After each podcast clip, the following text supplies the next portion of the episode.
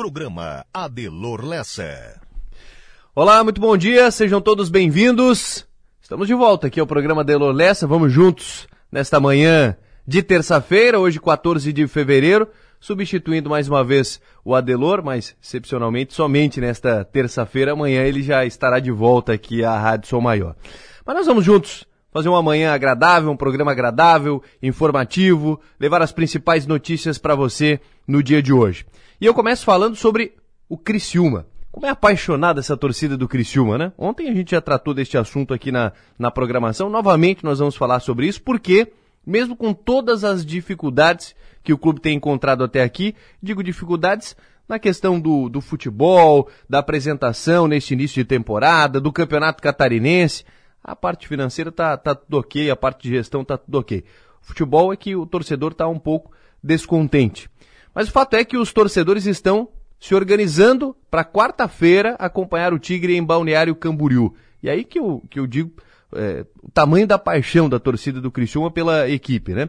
A partida é diante do Camboriú, válida pela oitava rodada do Campeonato Catarinense, a diretoria estará disponibilizando dois ônibus para os seus sócios em dia e membros da torcida organizada irem até Balneário Camboriú. O jogo será quarta-feira, sete da noite, no Estádio das Nações. Fato é que ontem Ontem mesmo, no, no final da tarde para frente, já restavam poucas vagas para completar os dois ônibus de torcedores que irão acompanhar este duelo.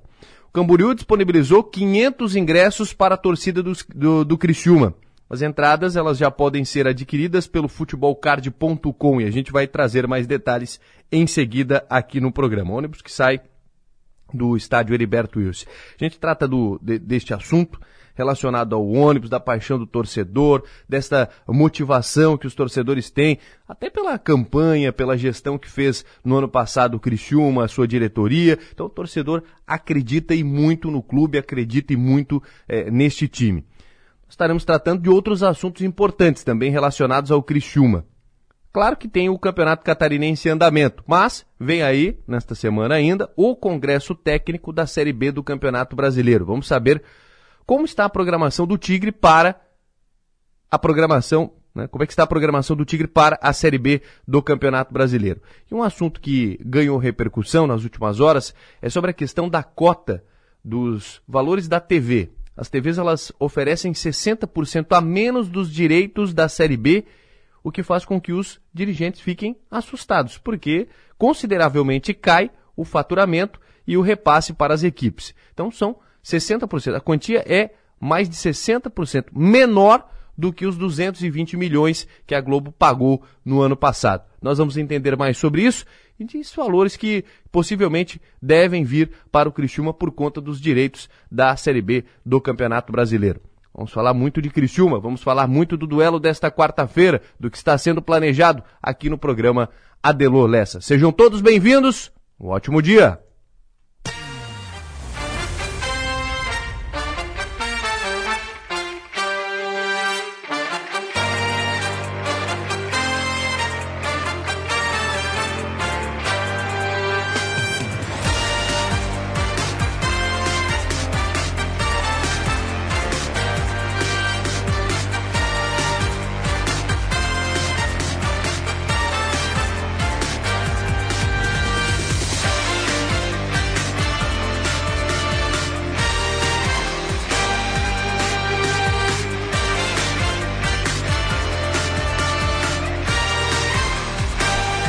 Sete horas, três minutos, tempo bom em Criciúma, o sol brilhando, poucas nuvens, pouquíssimas nuvens aqui na região. Vai ser mais um belo dia, uma bela terça-feira de 14 de fevereiro de 2023. Eu sou Rafael Niero, estou na apresentação do programa, contando sempre com a Manuela Silva na produção, trabalhos técnicos do Mardo Medeiros, também nos atualizando sobre as informações do trânsito, o Enio Bis Vamos ter também a previsão do tempo, recebendo aqui Márcio Sônego. A Manu também em seguida traz os destaques da internet, a Stephanie Machado nos destaques do portal 48.com.br. Já já também conosco o João Nassif, no Fio do Bigode. Vamos falar deste momento do Criciúma, desta crescente da torcida, torcedor apoiando, segue apoiando o Criciúma na competição. Enfim, vamos falar sobre isso, vamos falar sobre Série B e sobre essa questão da cota de TV, 60% a menos deve ser o valor da compra dos direitos da Série B. A gente fala mais sobre isso aqui no programa. Então, nossa equipe já preparada, com a direção geral do Adelor Lessa. Estaremos juntos até as nove e meia da manhã, aqui pela Rádio Som Maior, no 100,7. Eu deixo nosso contato aqui à disposição já, viu? No estúdio, você manda a sua mensagem, cai direto pra gente aqui, 3431 5150, 3431 5150. Você manda a sua mensagem, manda a sua pergunta, interage aqui no programa. Vai ser um prazer recebê-lo aqui na programação Som Maior.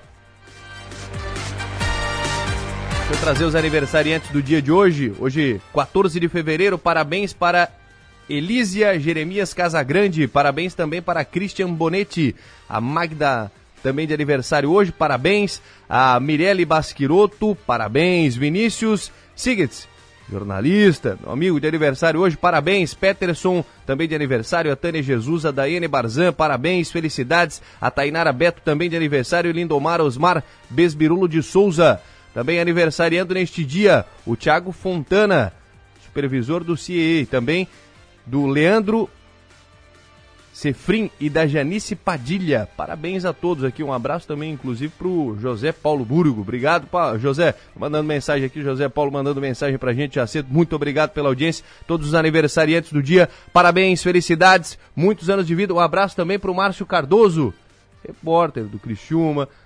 Muito tempo na lida, aniversariante do dia de hoje, nosso amigo, nosso colega de trabalho. Parabéns, felicidades, muitos anos de vida.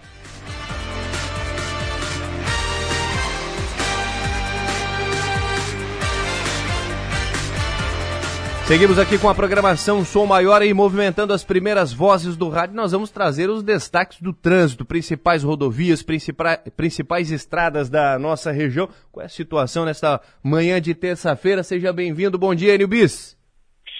Muito bem, Rafael. Bom dia para você, bom dia para quem nos acompanha. No bairro Santa Luzia, em Criciúma, a rodovia Vante Rovares está liberada para o trânsito novamente em ambos os sentidos. Ou seja, o trânsito sentido Forquilinha-Criciúma, Criciúma-Forquilinha, via aeroporto, via bairro Santa Líbera, está liberado desde ontem à tarde. O trajeto que estava interditado era entre a rua Pedro Virgílio Serafim até a Avenida Universitária. Portanto, desde ontem à tarde, a rodovia Vante Rovares, bairro Santa Luzia, liberada para o trânsito. No bairro Pio Correia, as obras de macrodrenagem avançaram da rua Guerra Junqueira para a rua Augusto dos Anjos. A rua Augusto dos Anjos é aquela via onde há muitas clínicas, há muitos centros de estética. Isso quer dizer que o motorista não vai conseguir trafegar pela rua Guerra Junqueira e também pela rua Augusto dos Anjos. E placas de sinalização no local indicam os desvios. O motorista precisa ter cuidado também e não estacionar em local onde estão acontecendo as obras. Na Serra da Rocinha, BR-285 em Timbé do Sul, o trânsito será totalmente interditado amanhã, quarta-feira, a partir das duas horas da tarde. Isso porque no quilômetro 54 haverá detonação de rochas para dar seguimento às obras de pavimentação da rodovia. Por causa disso, o tráfego em forma de comboio não vai ocorrer entre a noite de quarta-feira e o início da manhã de quinta-feira, período em que o acesso à Serra da Rocinha vai permanecer fechado. O trânsito vai voltar ao normal na quinta-feira à noite, quando vai ser retomado o tráfego em forma de comboio nos seguintes horários. Para quem sobe a Serra da Rocinha, às 7 da manhã e às 18 horas. E para quem desce, às 7 e meia da manhã e também às 18h30. Nos finais de semana, o trânsito na Serra da Rocinha permanece fechado. E na BR-101, informação da Artéries Litoral Sul, da CCRB Costeira e da Polícia Rodoviária Federal, nesse momento, trânsito fluindo normalmente em ambos os sentidos. Rafael. Muito bem, obrigado, Enio, pelas informações. Daqui a pouquinho tem mais Enio Bis aqui na programação da Som Maior, a partir das nove e meia da manhã, no Conexão Sul. Ele vai estar aqui com, com todos vocês, né, a partir das nove e meia da manhã. Sete horas, oito minutos. Deixa eu mandar um abraço aqui para o Juliano Voltolini, acompanhando o nosso programa, aniversariando hoje também o Arthur Ávila. Parabéns, felicidades, um abraço a todos aqui acompanhando a nossa programação. É... Ó, o ouvinte está perguntando aqui o valor do ingresso também para o jogo de amanhã do Criciúma. Claro, a gente tem um valor aqui. É, as entradas são 500 ingressos disponibilizados lá para Criciúma e Camboriú. As entradas elas podem ser adquiridas pelo futebolcard.com no valor de R$ 40,00 inteira e R$ 20,00 meia entrada. Então, o valor aí do ingresso para Camboriú e Criciúma, jogo que acontece amanhã, respondendo aqui a pergunta do nosso ouvinte, o Alexandre. Obrigado pela audiência. Em seguida a gente fala mais sobre a questão do ônibus, se tem vaga, não tem ainda, porque ontem restavam poucas vagas, pelo que foi nos passado aqui, pouco menos de 15 vagas ontem, no final do dia, para acompanhar este jogo do Criciúma contra o Camboriú. Então a gente traz detalhes em seguida aqui na programação Som Maior. Sete horas mais nove minutos, sete e nove. Vamos à previsão do tempo. Márcio Sônego, tudo bem, Márcio? Seja bem-vindo, bom dia. Alô, Rafael Neiro, alô, vice da Rádio Som Maior, bom dia a todos. Márcio, amanheceu um dia bonito hoje, hein? Sol brilhando, poucas nuvens aqui, pelo menos para Criciúma aqui região. É, hoje amanheceu com um bom tempo em todo o estado, né? Tivemos uma noite quente, temperatura. Até agora de manhã cedo a, a temperatura caiu bem na região, chegou a 18 graus logo cedo ali em Criciúma. Interessante que na questão da serra ali para Praia Grande, Timbé do Sul, deu um vento um pouco quente à noite e aumentou para 26 graus a temperatura da, da última hora. Então, houve um aquecimento súbito naquela região em função de mudanças na atmosfera para esta terça-feira. Então, a tendência aqui para a região de Criciúma é que tenhamos uma terça-feira com tempo bom, temperatura tarde hoje aumenta bem, vai chegar até uns 37 graus, ontem chegou a 36, então vou colocar hoje uns 37 graus aqui para a região, e tem risco sim de chuva agora à tarde, né, mais para o final da tarde, começo de noite, aquelas chuvas típicas de verão. Então, o pessoal que está na praia aproveita bastante a terça-feira, ainda continua com um bom tempo na praia também, com a água do mar quente nos 26 graus. Amanhã, quarta-feira, ainda teremos bom tempo. Amanhã, quarta-feira, também com temperatura ainda começando com 20 graus na madrugada, chega até os seus 32 graus à tarde, na, na quarta-feira, também com alguma chuva mais para final de tarde e noite. Amanhã é mais difícil que chuva, mas é para hoje à tarde. Quinta-feira com bom tempo também. Quinta-feira esquenta até os seus 30, 31 graus de novo e bom tempo. Aí a sexta-feira é o dia da chuva aqui na região, viu? Sexta-feira é um dia totalmente encoberto, chuva a qualquer momento. Aí a sexta-feira chove de manhã, chove à tarde, até o começo da noite, até umas nove da noite. Aí a temperatura cai bem a partir da sexta-feira. Pro final de semana de carnaval, aqui para os extremo sul do estado até teremos bom tempo, tanto sábado quanto domingo, com a temperatura já não aumentando tanto o, vai no máximo a 27 graus no sábado, 27 graus no domingo, aí volta a ter alguma chuvinha de novo na segunda-feira de carnaval. Então, no resumo geral, o Rafael Neiro, ouvintes da Rádio Sol Maior, aproveita bem o dia de hoje, com a temperatura muito alta, nos 37 graus, ainda aproveita bem da quarta-feira, se houver chuva na quarta-feira é só final de tarde, ainda na quinta-feira o tempo deve ser bom boa parte do dia, e chove então na quinta-feira, final de tarde e noite, e a sexta-feira é o dia assim que que a chuva é um pouco mais presente. O que, é chama atenção da previsão do tempo? Chama atenção da previsão do tempo a, essa queda na temperatura, né? Porque se nós tivermos hoje alguma temperatura um pouco mais alta, como vamos ter, aí já na, já na, na, na sexta-feira cai bem a temperatura, já não esquenta tanto, e para o final de semana também de carnaval, o ventinho sul e temperaturas que vão até no máximo a 27 graus, tanto no sábado quanto no domingo. Aí para quem está na praia no carnaval, por exemplo, aí o mar cresce, né? Previsão aqui de mar um pouco mais forte no final de semana aqui no litoral sul de Santa Catarina, Rafael Nero. Ô Márcio, tem algumas perguntas aqui. Uh, deixa eu me ver aqui. O Alexandre Costa, ele pergunta aqui. Bom dia, pergunta para o Márcio, tempo final de semana em Balneário Ilhas em Araranguá. É, o, tem essa chuva da sexta-feira, aí com vento sul, um vento sul até meio, meio fortezinho, assim, meio constante, e até final de semana o tempo melhora na ilhas, mas aí o mar cresce bem, o mar fica um pouco mais forte no final de semana aqui na região. Tem mais mensagens aqui no, no 3431-5150. Vamos ver. Tempo na segunda-feira de carnaval à noite. A temperatura também, Márcio? Olha, a princípio, a, a, havia uma, uma, perspectiva de chover bem na segunda-feira de carnaval. A previsão retirou isso aí, viu? Ele, por enquanto, está colocando aqui para a região sul do estado ah, o carnaval, segunda-feira, com tempo bom também, com temperatura mais baixa. E friozinho, é, chegando aí aos seus 20 graus até uma meia-noite. Então, o carnaval nosso é um pouco frio para a época do ano. Aqui, pergunta da, dos torcedores do Criciúma. Quarta-feira à noite em Balneário Camboriú. Criciúma joga lá às 7 horas, Márcio. A quarta noite, a quarta noite se chove ali em Balneário Camboriú, é mais começo da noite, viu? Depois, da, depois disso aí, então, é, é, é mais para chuva de verão, tá? E ainda é calor, né? Abafado, até uns 25 graus na hora do jogo do Criciúma. Então se chove aí na quarta noite em Camboriú antes do jogo. Na hora do jogo dificilmente chove. Aqui, é, mais uma, faz favor perguntar para o Márcio hoje. Fim do dia chove no Rincão. O Joilson pergunta. Sim, Joilson. Hoje, terça-feira, é o dia que pode chover em toda a região, aquela chuva de verão de final de tarde, tá? Então, uma, um dia quente no Rincão também, chega até os seus 31 graus na beira do mar. É alto, né? Porque na beira do mar nunca, nunca chega assim a ser tão quente. Aí pode ter, sim, umas pancadas de verão, final da tarde no Balneário Rincão. Mais uma aqui. Bom dia. Tempo em Gramado, Canela, Gramado e Canela, sábado e domingo. Agora, no próximo final de semana, professor Reinaldo mandou aqui.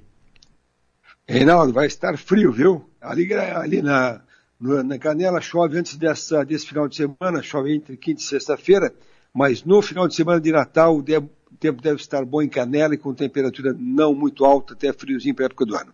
Mais aqui, mais perguntas chegando no 34315150. Deixa eu ver quem é que perguntou aqui. Foi a Clacoste que mandou aqui. É, bom dia, previsão pro, para o carnaval em Capão da Canoa. É, ali no Rio Grande do Sul também deve melhorar o tempo. Ali chove agora antes do carnaval. E o que pode ter em Capão da Canoa é um mar um pouquinho mais forte, mas não deve ser tão forte quanto aqui no sul do estado o tempo já melhora no Capão da Canoa. Ali chove antes do carnaval e a temperatura cai. Então o carnaval em todas as praias do sul do Brasil é um carnaval com temperatura mais baixa, viu? A partir da sexta-feira cai bem a temperatura devido ao vento sul, mas depois o tempo fica bom. Mais um aqui para fechar. Bom dia, por favor, pergunta para o Márcio como fica o final de semana após o carnaval na região da Pinheira. Ah, do outro final de semana ainda, do, de, depois do carnaval, né? Isso. É, é, ainda ainda está meio distante, viu? A previsão não, não, não, tem uma precisão tão boa até aquele dia, viu? Vamos, vamos guardar um pouquinho, está mudando bastante a previsão. É, tem essa alteraçãozinha agora nessa, nesse carnaval de tempo e vento, vai bagunçar um pouco a atmosfera, então está meio distante ainda por enquanto. Ô, Márcio, final de semana também, pergunta chegando aqui para a região serrana, principalmente região de São Joaquim. É, é primeiro frio, né? E depois ali chove bem na sexta-feira em São Joaquim região. Já deve melhorar o tempo no sábado e domingo com temperatura muito baixa. Vai, vai cair bem a temperatura, viu? Está colocando aqui na previsão, por exemplo, que a, a partir já da, da quinta-feira começa a soprar o ventinho sul. Ele aumenta um pouco a velocidade na sexta-feira e sábado. E isso vai limpar o tempo para o final de semana e frio. Então, diria para você, ouvintes, que o carnaval ele até deve ser de bom tempo, porém com frio em todo o estado praticamente. Mais uma aqui, o Fabrício Elias. Por favor, o tempo até terça-feira de carna carnaval na Gamboa. É, ali para ali para Gamboa ele pega um pouco de ele pega um pouco de chuvinha ali nessa nesse começo de carnaval, né? Nesta nesta quarta-feira, aliás, quinta-feira de carnaval, sexta-feira. Mas durante o carnaval o tempo deve voltar a ficar bom na Gamboa, mas com temperatura baixa, viu? Porque está colocando o vento sul e aí a temperatura cai bem no final de semana de carnaval na Gamboa. Então, ele passa até bom tempo na Gamboa, mas com temperatura baixa, o mar é um pouquinho mais forte. Onde é que fica a Gamboa, Márcio? Nunca tinha ouvido ali falar na, Eu acho que é, é, Paulo Lopes, eu acho, ali Paulo, o é. município, né? Uhum. É ali entre Garopaba, Paulo Lopes, aquela região ali do litoral ao sul de, de Florianópolis. Até uma praia bonita, onde morava o Arquimedes Naspolini Filho certa vez. Uma ah, praia bem, bem privativa, até eu acho que o acesso, não sei como é que está o acesso, já está asfaltado ou não, mas é uma praia bem, bem simpática, bem bonita. Pô, que legal. Ô Márcio, para fechar agora, quando é que deve acabar o calorão, que está tendo temperatura aí bem alta, né? Não, ontem, ontem foi um dia muito desagradável. Né? Ontem eu, eu, pessoalmente não sou de reclamar muito de clima, mas ontem estava muito desagradável. Ontem eu lá, ontem eu fui a Jaguaruna pela Ipagre, fui, fiquei em Ursanga, vim para Criciúma, e ontem realmente estava um dia desagradável. Chegou a 36 graus no termômetro, né? Mais uns 43, 44 na, na sensação térmica. Hoje ainda é um dia muito desagradável, muito quente. Hoje vai ser o dia mais quente dessa fase de calor, vai ter uns 37, 38. Então se preparem. Amanhã ainda é um dia quente. Pela previsão, assim, vai derrubar a temperatura. Amanhã já derruba um pouquinho a temperatura, mas vai derrubar definitivamente na, na quinta para sexta. Aí bate um vento sul aí, e aí vai dar uma, uma queda em temperatura muito significativa, viu? Porque se parte de hoje de 37, 38, ele vai a 27 no final de semana, então em questão de três dias, ele cai de 38 para 27 graus, haja saúde, né? Mas é um, é um friozinho agradável, não é um frio tão intenso. O que importa é que esse frio que chega aí é, na sexta-feira principalmente, com algum, algum temporal, ele, ele vai baixar bem a temperatura e vai manter uma, um tempo bom no final de semana e com temperatura baixa para a época do ano. Muito bem. Márcio, muito obrigado, viu, pelas informações. Bom dia, até o final do dia aqui no Ponto Final. Bom dia, Rafael Neiro, até mais tarde. Previsão do tempo. Oferecimento. Instituto Imas. IH Serve. Romance que não acaba na venda. Muito bem, 7 horas e 20 minutos, 7 e 20. Nós seguimos aqui na programação Som Maior até as 9 e meia da manhã. Então seja bem-vindo, fica à vontade aí para mandar mensagem para a gente no 3431 5150. Já tem inclusive mensagem de áudio aqui do nosso ouvinte chegando aqui na programação. 7h20, é hora de acionar a Manuela Silva aqui na programação para trazer os principais destaques da internet. Tudo bem, Manu? Bom dia. Bom dia, Rafael Niero. Bom dia a todos os ouvintes. Tudo certo. A gente começa com destaque do NSC, concursos públicos em Santa Catarina, veja vagas abertas em fevereiro, salários e como se inscrever. E trânsito em Florianópolis terá mudança durante os cinco dias de carnaval, confira. No G1, destaque para golpe do beijo, da pochete, do spray de pimenta. Veja relato de golpes de carnaval e saiba como evitar. Além disso, destaque para a desnutrição atinge cerca de 50% de crianças Yanomami de até 5 anos monitoradas pelo SUS. No UOL, destaque para bombas explodem ao lado de goleiro e técnico do Cruzeiro em clássico de Minas Gerais e policial é suspeito de estuprar jovem durante denúncia em delegacia no Rio de Janeiro. No 48, destaque para Criciúma disponibiliza dois ônibus para sócios acompanharem disputa em Camboriú e Camboriú inicia a venda de ingressos para a partida contra o Criciúma. No Twitter, para fechar, destaque para o clássico mineiro entre Cruzeiro e Atlético Mineiro, Rafael. Muito bem. Obrigado, Manu. Obrigada. Deixou o nome lá no, no ônibus ou não? Não. Dos torcedores? Infelizmente, dessa vez eu não vou. 7h21, Manu Silva, aqui nos principais destaques da internet. Nós seguimos juntos aqui na programação agora para chamar João Nassif. Vamos falar ah, antes, antes do João Nassif, deixa eu trazer aqui os destaques dos principais jornais. Primeiro, os destaques aqui da, da internet. Já já tem o João Nassif conosco aqui na, na programação. Vai falar mais de Criciúma. Esses assuntos que nós trouxemos aqui na abertura da programação. O João Nassif é, conversa comigo em seguida. Principais jornais pelo Brasil. Folha de São Paulo. Campos Neto reafirma meta e prepara voto de confiança no governo. Alvo do PT, presidente do Banco Central, diz querer estar mais, o mais próximo possível da atual gestão e trabalhar em harmonia. O Globo, presidente do Banco Central, defende manter metas de inflação. Alvo de Lula, Campos Neto acena ao governo, mas diz que mudança teria efeito contrário sobre juros. Principal destaque aqui do O Globo. Inclusive tem uma, uma foto na capa aqui do o Globo, bonita, né? Teve um, um, um registro neste final de semana de um raio que atingiu Cristo Redentor. Essa imagem é surpreendente, belíssima imagem. Tem, são várias, algumas imagens, mas aqui na capa do Globo, apenas uma, né? Que é, é, esse raio atingiu no final de semana o Cristo e o fotógrafo lá captou o momento exato que caiu o raio. Bonita essa foto que você encontra na, na internet também na capa do jornal O Globo. Passando para o estado de São Paulo. Sob pressão, o presidente do Banco Central rejeita mudança para aumentar meta de inflação. Para Campos Neto, efeito prático seria perda de flexibilidade. São os principais destaques dos jornais pelo Brasil. Agora falando dos jornais aqui da região, o jornal Gazeta traz aqui a seguinte manchete: volta às aulas. Estudantes da rede, rede pública municipal, estadual e privada retornam à rotina da sala de aula. Em Criciúma, a abertura do ano letivo movimentará mais de 22 mil estudantes só a partir desta quarta-feira, dia 15. E no Rincão, recesso continua até o fim do carnaval. Também tem informações do Tigre, e reestreia após 18 anos, Éder pede paciência. São os destaques aqui do jornal Gazeta. Tribuna de Notícias agora. Hospital São Marcos de Nova Veneza implantará centro de urologia. O diretor da, do Instituto IMAS, que administra a entidade, Robson Schmidt, já obteve o aval da Secretaria de Saúde de Santa Catarina, ou da secretária de Santa Catarina, Carmen Zanotto, para o credenciamento da especialidade. Também tem aqui Morro da Fumaça, comércio realiza liquidação com descontos de até 50%, mulher é vítima de assalto, isso em Içara, são os principais destaques do jornal Tribuna de Notícias. Manchetes do dia. Oferecimento. Mega Escritório, soluções para seu ambiente. Colégio Adventista, muito além do ensino. E Casa do Cartucho, assistência à locação de impressoras e suprimentos. 724, vamos falar de Criciúma. Alô, João Nassif, seja bem-vindo, bom dia. Bom dia, Rafael. Estamos tu... aqui na área, né, meu? Pois é, vamos falar de Criciúma, João Nassif. Eu, eu tenho alguns assuntos aqui para tratar, João Nassif, de, de Criciúma, de Série B. Primeiro, Criciúma disponibilizando ônibus aí para o torcedor acompanhar o, o Criciúma lá em Camboriú. E parece que já tem poucas vagas aí para os ônibus, a gente vai atualizar em seguida, inclusive, isso, Nassif. É, eu estava curioso para saber quantos torcedores estavam dispostos a ir até Camboriú, né? Porque do jeito que está o time, tem que ser muito fanático mesmo, ou porque é de graça também, né? O ônibus é de graça, vamos fazer um tour aí, uma viagem, uma excursão aí para o norte do estado.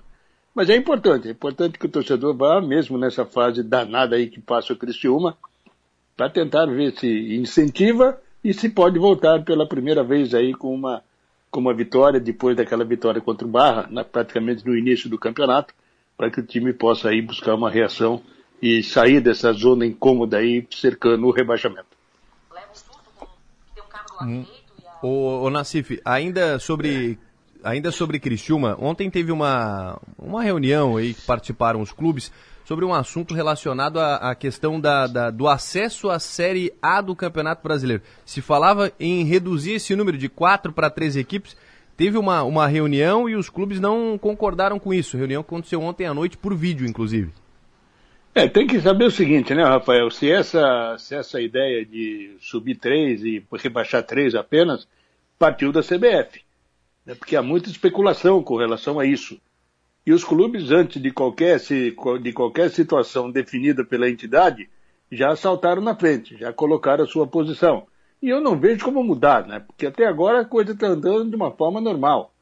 Sobe quatro, desce quatro e por aí vai. Isso já vem desde 2006, né? Que, é, que, que houve uma estabilidade aí no, no, no, nesse, nesse regulamento. Então eu não vejo aí como mudar. Eu acho que os clubes tomaram uma posição, é importante isso, né? Já marca um território em cima daquilo que, porventura, a CBF poderia, poderia imaginar, insuflada por alguns comentários, né, por algumas ideias que vêm aí da própria mídia para que haja esse tipo de, esse tipo de, de mudança no regulamento. Mas acho que vai ficar por aí mesmo, não tem como alterar. E o futebol precisa ter, marcar sempre dentro da credibilidade que o, que o Campeonato Brasileiro vem, é, já adquiriu, né, com grandes caindo, sem nenhuma contemplação, acho que não é hora de mudar e toca o barco do jeito que está indo, quatro sobe, quatro desce para o bem no futebol brasileiro. E para finalizar aqui, Nassif, também teve a notícia aqui recente, publicada pelo, pelo jornalista Marcel Riso, sobre a questão dos, da, das cotas da TV. A, as TVs estão oferecendo 60% a menos pelos direitos da Série B e os clubes aí ficaram meio que assustados, porque no ano passado a Globo pagou 220 milhões para transmitir a Série B. E agora 60% a menos é o que está sendo oferecido. Pois é, o Rafael, lá no ano passado, esse volume que a Globo bancou, é, porque tinha Cruzeiro, tinha o Grêmio, né, tinha que tinha o Vasco, equipes de ponta, que eram um atrativo maior nessa Série B. Agora, com a queda, com a subida desses grandes e ninguém dos grandões desceu, então a tendência é que realmente o, o produto seja menos valorizado. Agora a CBF vai ter que dar um jeito, né? Porque os clubes têm toda uma estrutura montada em cima de uma verba que vem se repetindo já há alguns anos, e a CBF vai ter que dar uma compensação, porque dinheiro a CBF tem. Né? O ela abriu uma nova rodada de negociações, ampliar um pouco mais o leque daqueles que poderão transmitir o campeonato, e não conseguindo aumentar esse, esse valor que da, dessa primeira proposta das emissoras que a CBF compense, né? Porque dinheiro ela tem. Então ela não pode deixar os clubes também órfãos aí na expectativa de que poderá haver uma quebradeira, se não geral, pelo menos grande, né? Ao longo, ao longo da temporada. Vamos torcer para que haja realmente uma, um bom senso, que as coisas se resolvam de forma favorável e os clubes possam, dentro do seu planejamento, dentro do seu orçamento, fazer exatamente aquilo que já se propõe com uma verba que, que certamente viria da Globo. Não vem, então, a CBF, na minha opinião, tem que compensar, ou como disse, abrir uma nova roda de, de negociação para poder aumentar esse valor. Muito bem. Obrigado, João Nassif. Um abraço, até a próxima. Valeu, até mais, um bom trabalho aí para ti. Bom dia. No Fio do Bigode, oferecimento Raibel e Clínica Odontológica Dr. André Lima. 7 horas e 29 minutos, continuamos falando aqui de Criciúma. Daqui a pouquinho eu vou às mensagens dos ouvintes. Tem uma mensagem aqui sobre buracos na Santo do, na, no binário ali do São Luís, né? Tem um buraco ali, a gente vai falar em seguida sobre isso. Tem outras mensagens chegando aqui, 3431-5150, mas agora a gente fala de Criciúma ainda. Converso com a Viviane Olímpio, gerente de marketing do Criciúma Esporte Clube, sobre a questão dos ônibus. Tem vaga ainda, não tem? Tudo bem, Vivi? Seja bem-vinda, bom dia. Bom dia, Rafael. Bom dia a todos os ouvintes. Prazer recebê-la aqui no programa, Vivi. Como é que está essa, é, é, essa organização? Ainda resta vaga para os torcedores acompanhar o jogo de quarta-feira? Acredito que chegando lá no estádio as vagas já tenham terminado, porque ontem, final da tarde, até a hora que eu saí do estádio, faltava menos de 10 é, vagas para a gente fechar os ônibus para o jogo de quarta-feira. Olha, o torcedor então mandou mensagem, ligou, enfim, foi rapidinho buscar pelas vagas, porque foi é, confirmado que teriam os ônibus ontem mesmo, né, Vivi? Sim, ontem a gente fez a, divulgou a notícia para o nosso sócio, né, que a gente iria estar disponibilizando dois ônibus para o jogo de Camboriú, sendo que um ônibus vai estar levando a torcida organizada, os Tigres e Guerrilha, e o outro ônibus para sócios. Existe a possibilidade de mais um ônibus, caso uh, hoje pela manhã já, já sejam encerradas as vagas, Vivi? Então, ontem a, a direção finalizou que dependendo da demanda, né, de, de procura, porque é um, um jogo que o horário não fica muito bom, porque o pessoal já tem que sair daqui meio-dia, né? Mas dependendo da demanda de pedido dos sócios, sim, haverá possibilidade de a gente estar tá ampliando esse leque de ônibus para viagem. Interessante. O ônibus, o, o clube está disponibilizando apenas o ônibus, né? Viveu o ingresso também. Não, são dois ônibus, né, com, com a, a, viagem grátis. O ingresso daí é por conta do torcedor. O ingresso já está sendo vendido no site lá do, do, do Camboriú. É 40 reais a inteira e 20 reais a meia entrada. São quantos, é, quantas vagas aí por ônibus? Vocês querem levar um total de quantos torcedores para lá? Vai dar 93 torcedores. Tem um ônibus com 50 e um ônibus com 43. Pois é. Então, é, tem, vai ter ingressos ainda. Eu, eu, perguntei porque ontem a notícia que nós recebemos é que o Camboriú teria disponibilizado 500 ingressos para a torcida do Criciúma. Então tá tranquilo. Quem quiser ir com carro e tal, ou já está próximo lá, pode ir tranquilo, vai ter ingresso. É, a gente até orienta, né, que a pessoa já compre o seu ingresso, como eles disponibilizam a compra online para não perder a viagem e garantir, né? Como aconteceu o, o, ano passado em jogos que o pessoal saiu daqui e já ficou sem ingresso, porque são apenas 500 lugares, né? E tem muito torcedor do Criciúma que mora lá naquela região que vai sim estar tá lá prestigiando o jogo, vai estar tá lá na torcida junto com o pessoal aqui do Sul. Ô Vivi, e como é que vai funcionar a logística para esses torcedores que, que vão de ônibus? Então, o ônibus vai partir ao meio-dia, ali do, do pátio do estádio Heriberto Wilson, é, vai direto pro, pro, pro jogo. Terminando a partida, ele volta aqui para o estádio também. Volta para o estádio também. Questão de alimentação, isso tudo é com o torcedor, né? Sim, é, é, como eu te disse, o, o Criciúma está disponibilizando o ônibus, a viagem para esses sócios, para esses torcedores do Criciúma ir lá assistir o jogo. Daí ingresso, alimentação é por conta dele. Muito bem. Maravilha, então. Dois ônibus a princípio disponibilizados. A gente vai continuar acompanhando aqui, Vivi, e caso tenha mais um terceiro ônibus aí, claro, a gente vai voltar a conversar com você, saber como é que vai funcionar, para o pessoal poder é, participar, enfim, para ter acesso a essa vaga. Vivi, por enquanto, muito obrigado pela participação aqui. Bom dia e bom trabalho. Bom dia também, bom trabalho para vocês. Obrigada. Esta a Viviane Olimpo, que é do marketing do Criciúma, conversando conosco. Ela é gerente de marketing do Criciúma Esporte Clube. Criciúma disponibilizando então dois ônibus, há a possibilidade de um terceiro. Então fique atento aqui na programação Som Maior, estaremos anunciando e, e, atualizando muito em seguida. Se já fechou, a Vivi acredito que já tenha fechado, porque ontem, quando ela saiu lá do clube, estavam pouco menos de 10 vagas, então a tendência é que tenha já se esgotado as vagas para este segundo ônibus, um ônibus para a torcida organizada, outro para os sócios torcedores. 7h34, vamos saber o recado do ouvinte aqui, tem reclamação, tem buraco, um buraco lá no binário, a Caroline, a Karine, a Karine Boff, quem, quem fala aqui mais a respeito disso, vamos ouvi-la. Oi, Rafael, bom dia. Tem uma, um relato para fazer aqui da, do, do binário da Santos Dumont. Né? Aqui no final do binário da Santos Dumont, logo depois da, da trincheira, no sentido Pinheirinho Próspera, tem um buraco desde quando a, o binário foi inaugurado.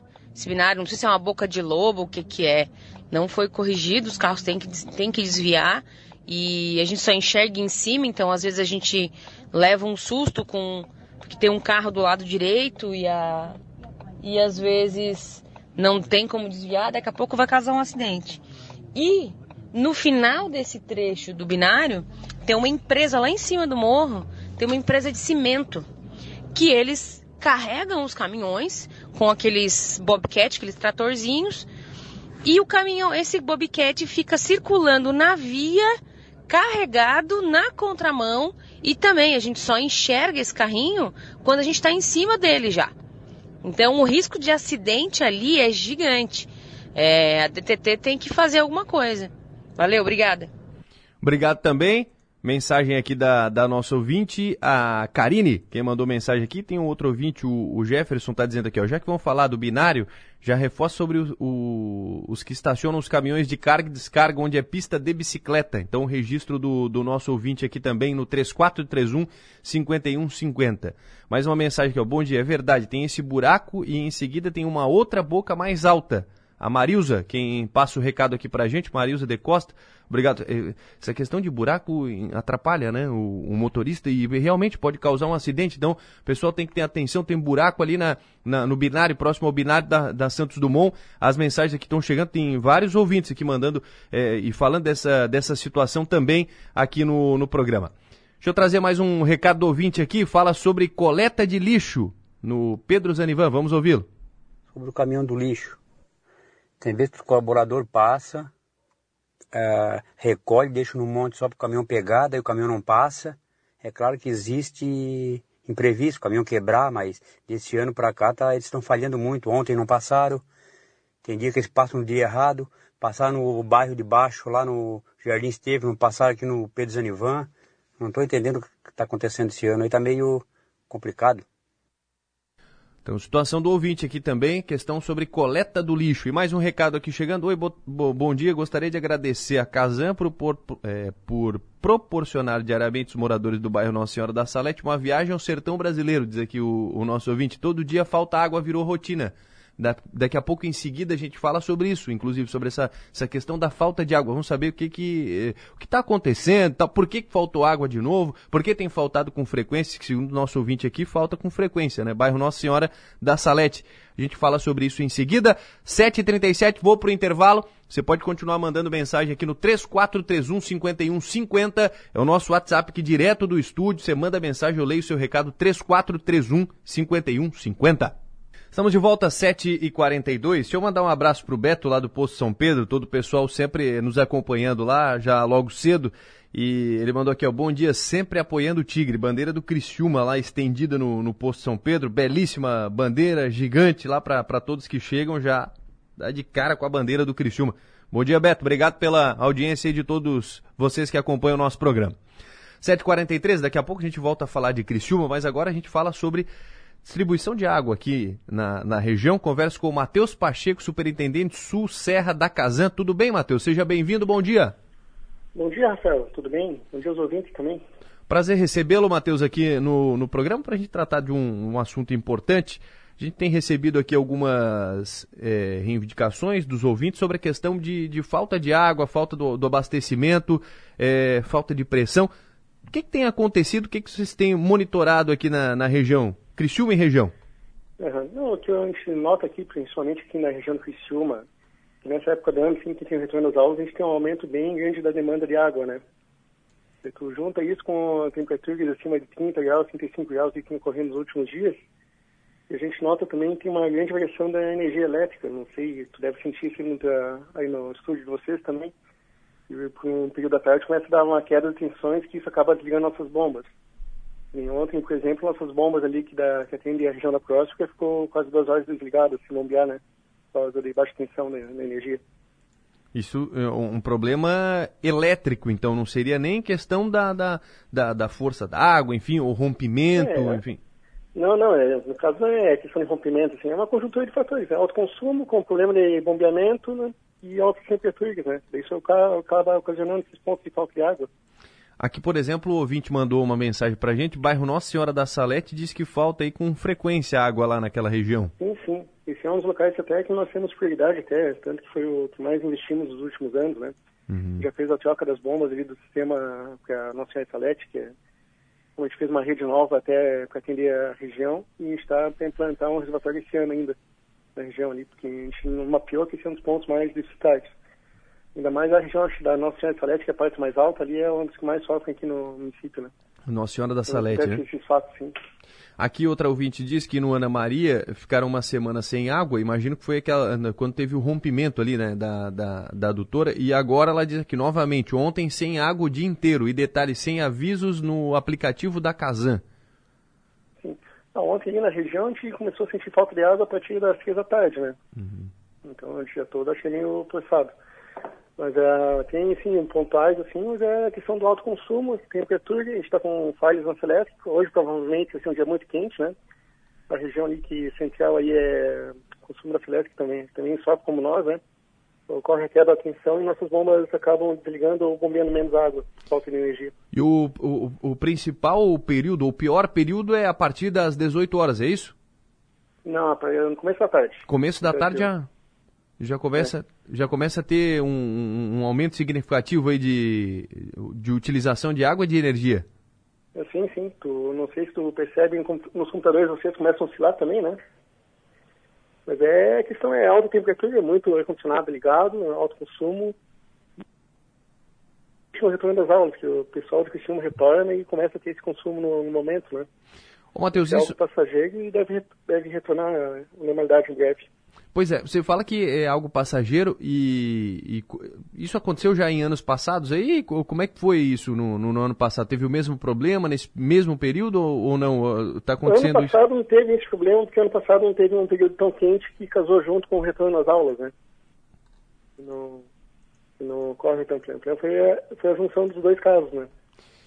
Mas um detalhe... Mas a questão assim de quando via quente, assim, tu via que o bombeamento ele acabava reduzindo a vazão mas não não aconteceu nada porque foi um período não foi não casou junto com o retorno das aulas.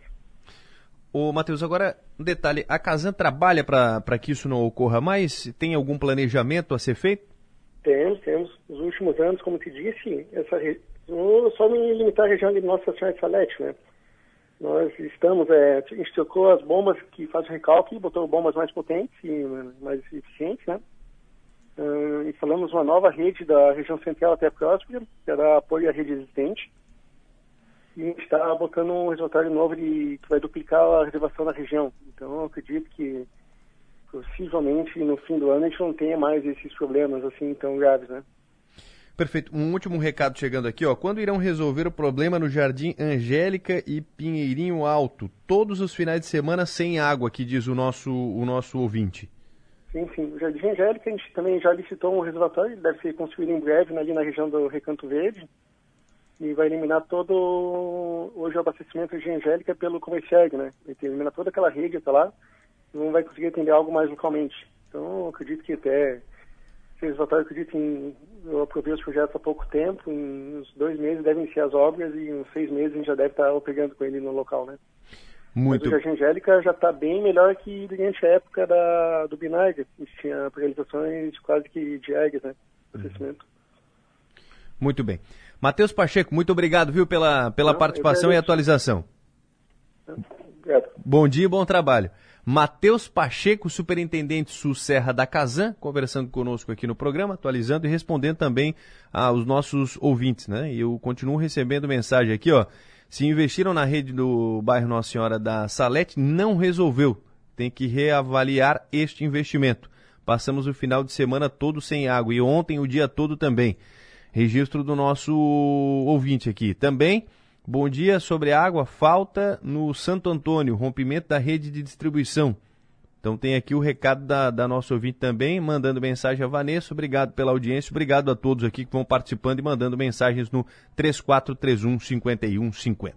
Estamos com 7 horas e 49 minutos, dando sequência ao nosso programa. Passo a conversar com Stênio Sorato, secretário-chefe da Casa Civil. Tudo bem, secretário? Seja bem-vindo ao nosso programa. Bom dia. Bom dia, Rafael. Bom dia a todos os ouvintes da Rádio Som Maior. Prazer estar falando com você aí. Prazer recebê-lo aqui no nosso programa para tratar de importantes assuntos. Ontem, por exemplo, aconteceu uma reunião para falar sobre a faculdade gratuita em Santa Catarina. Como é que foi essa, essa reunião? Tem algo definido já? Olha, Rafael, tem bastante coisa definida.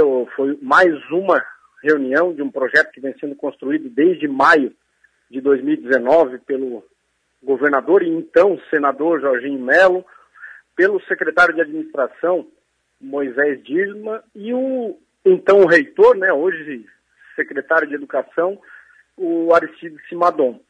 É, ontem nós fizemos uma reunião, uma reunião do grupo gestor com é, os integrantes da educação, avançando mais um pouco nos números né, do, do programa Faculdade Gratuita. Ele é um programa é, bastante volumoso, né, que tem uma expectativa aí de quando ele chegar lá no, no ápice dele, ter um investimento aí em torno de 1 bi e 400. Então são valores vultuosos que o governo de Santa Catarina vai investir pesado em educação. Lembrando, o Rafael, que não vai investir somente em educação superior. Né? Terão investimentos também no ensino fundamental e no ensino médio. Secretário, essa questão da faculdade gratuita foi estabelecido aí um, um prazo para que, que tenha início? O que, que foi definido de datas? É, a, a, a, data principal, né, é aquela que o governador Jorginho Melo determinou a toda a equipe, é que ele esteja funcionando no segundo semestre ainda desse ano. Então nós estamos trabalhando é, diariamente no programa. A ideia é que ele vá no mês de abril para a Assembleia Legislativa, para que os deputados, e são vários deputados que têm experiência na educação, é, que eles possam fazer a, as análises e, e torcemos para que o projeto seja aprovado o mais rápido possível para entrar em funcionamento no segundo semestre, como eu falei. Até essa questão da, da faculdade, ela gerou algumas dúvidas. Ah, como é que seria aplicado? Enfim, o pessoal estava com muita dúvida. Mas o fato é que agora está tá sendo bem alinhado isso, já está muito bem encaminhado. Está muito bem encaminhado. Teve reunião do secretário Aristide Simadon também com as universidades privadas, que é a Ampesc. Há, um, há também uma expectativa de que seja dobrado o investimento nas bolsas nas universidades particulares, né, já que nas universidades comunitárias o sistema né, do, do, universidade gratuita vai funcionar como um todo. Muito bem. Maga, tudo bem? Bom dia. Bom dia, Rafael. Fica à vontade, estende conosco aqui. Você tem perguntas? Tenho sim. É, bom dia, secretário. Eu tenho dúvidas com duas coisas. Eu queria saber o que, que foi encaminhado nessa reunião de ontem, o que, que avançou, porque a gente sabe que o projeto está num, num, num, processo, né, num, num momento de ainda ser detalhado, de ser desenvolvido, mas o que, que ele avançou ontem é, e as universidades é, particulares entrarão nesse programa de, de, de universidade gratuita, secretário? Porque essa é uma informação nova, né? É, isso. Bom dia, Maga. Primeiro, as universidades particulares, né, vinculadas aí à Ampesc, elas vão é, ter o, o, seu recurso ampliado em torno de 9,3%. Então, é, é, já é um aumento significativo, praticamente dobra aí o, o valor que, que eles hoje recebem, né? E há uma expectativa de chegar, hoje, hoje eles recebem em torno de 56 milhões e há uma expectativa de chegar em 94,5 milhões de investimento em bolsas nas universidades particulares. Certo? E no ápice lá do programa, em 2024, 2025, chegar aí a mais de 110 milhões.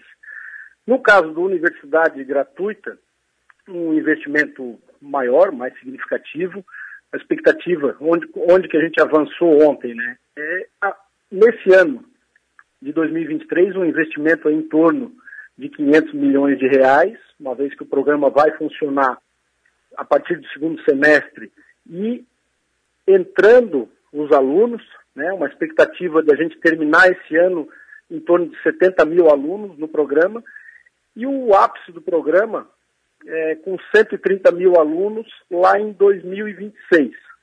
E a gente avançou ontem no que, como você perguntou, nos valores, no, no que vai ser investido. Então começa no ano de 2023 em torno de 500 milhões de reais e ele finaliza lá com, em 2026 com 1,4 bilhões de reais. O orçamento para esse investimento ele já está garantido, secretário? Uma boa parte disso. Essa foi, esse foi outro, é, digamos, outra questão que nós discutimos lá para esses 500 milhões, hoje a gente tem em torno de 300 já identificados e nós temos que ir em busca de outros 200 milhões de reais dentro do orçamento do Estado de Santa Catarina. E na avaliação dos senhores, será possível, então, a gente começar o segundo semestre com o programa já em andamento, sendo implantado? Olha, é, a gente vai depender de vários fatores, Magda, não dá para a gente dizer que vai, porque não depende só do governador Jorginho Mello, não, de, não depende só dos integrantes do governo. Uhum. A gente tem uma expectativa de encaminhar, como eu disse, esse projeto até abril para a Assembleia Legislativa.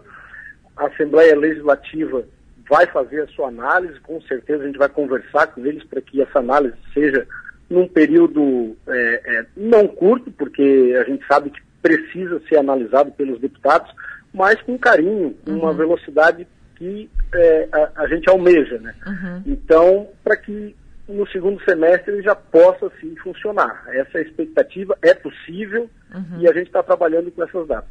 Secretário, quem serão os beneficiados? Inclusive, é uma pergunta aqui do nosso ouvinte: quem serão beneficiados com a faculdade gratuita?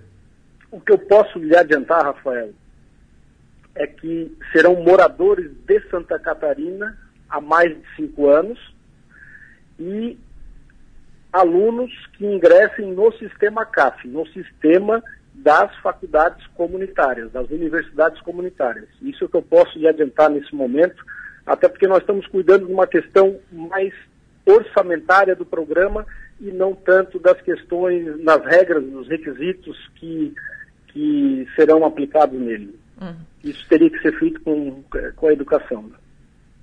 Muito bem. Mudando de assunto, secretário, falar agora um pouco sobre a questão da ponte do Pontal, ponte em Laguna. Ontem você emitiu uma nota oficial tratando aqui alguns principais pontos relacionados a, a este assunto.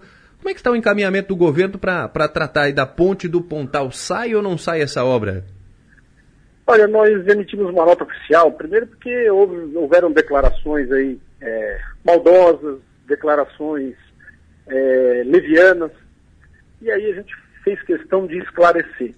A ponte do Pontal é um desejo do governo do Estado, é um desejo do deputado e secretário Sorato, é meu desejo isso. Porém, a gente tem que ser realista, transparente com os recursos públicos e principalmente com os cidadãos. A ponte do Pontal está orçada em 345 milhões. Ela já estava com a licitação autorizada em dezembro pelo ex-governador Porém, no orçamento de 2023, reservado para aplicar na ponte, tem 20 milhões de reais. Quem entende um pouco, eu sou advogado, não sou engenheiro, mas, por exemplo, em Tubarão foi construído recentemente duas pontes. As duas pontes foram construídas em menos de 12 meses. Essa ponte do Pontal, com certeza, vai consumir muito mais do que 20 milhões em 2023. Então, nós teríamos que iniciar uma obra e parar ela. Então, essas explicações com transparência, tudo que eu estou falando, tudo que a gente colocou na nota oficial é público, qualquer cidadão pode entrar no orçamento do Estado de Santa Catarina e identificar isso. Né? Então, é, é a realidade, é a transparência. Outra questão é que nós temos que ter consciência que o governo do estado fechou com 128 milhões de déficit, ou seja, fechou no vermelho em 2022, na fonte do Tesouro Estadual. Então, se 2022 já fechou no vermelho, olha, nós vamos ter que ser bastante austero, bastante responsável para não fechar no vermelho em 2023. Secretário. Em 2022, a gente ainda tinha o decreto do Covid que permite que os prefeitos, os, os governadores possam ter as suas contas aí fechando no vermelho. Em 2023 não existe mais isso. Uhum. Secretário, o senhor, no começo dessa sua fala, o senhor falou que uh, aconteceram algumas declarações maldosas. O senhor está se referindo ao ex-governador Carlos Moisés, que deu uma entrevista Sim. falando sobre esse caso?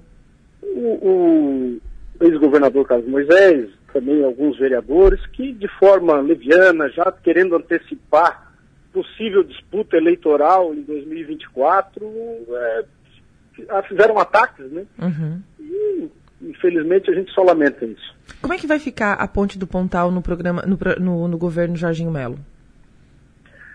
Olha, a gente tem conversado com a Secretaria de Infraestrutura, com o secretário Ricardo Grando, da possibilidade de a, é, contratar, recontratar o projeto para ver se a gente consegue, de repente, ter ele num valor um pouco, digamos assim, é, menos custoso essa ideia, se não for possível, tentar achar recursos de emendas parlamentares, bancada federal, convênio com o governo federal para realizar a ponte do Pontal. Secretário, uma, uma outra questão. Você citou aqui que o, o início da obra uh, estaria orçado em 20 milhões, mas que não seria o suficiente, né? O que, que vocês avaliaram? Qual é o valor que, que necessário para começar essa obra? Olha, se, ele, se, a, se o processo de licitação corresse normalmente, ele levaria em torno de 60 dias, no máximo 90 dias. Então, no final de março, ele estaria pronto.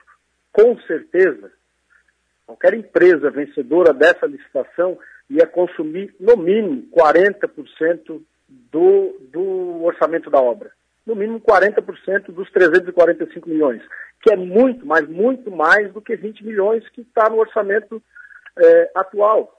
Outra questão que a gente tem que ter em mente é que tem obras prometidas aos prefeitos, vários cheques sem fundos passados aos prefeitos, é, somam em torno de 2,9 bilhões de reais. E no orçamento de 2023, o governo anterior deixou 1,45 bi. Então, nós temos já um furo com as obras prometidas aos prefeitos, aos catarinenses. Imagina as demais obras que seriam do próprio Estado. Então, tudo isso é, nós não estamos aqui querendo fazer nenhum chororô, o governador Jorginho Melo já tem dito isso né, é, é, costumeiramente.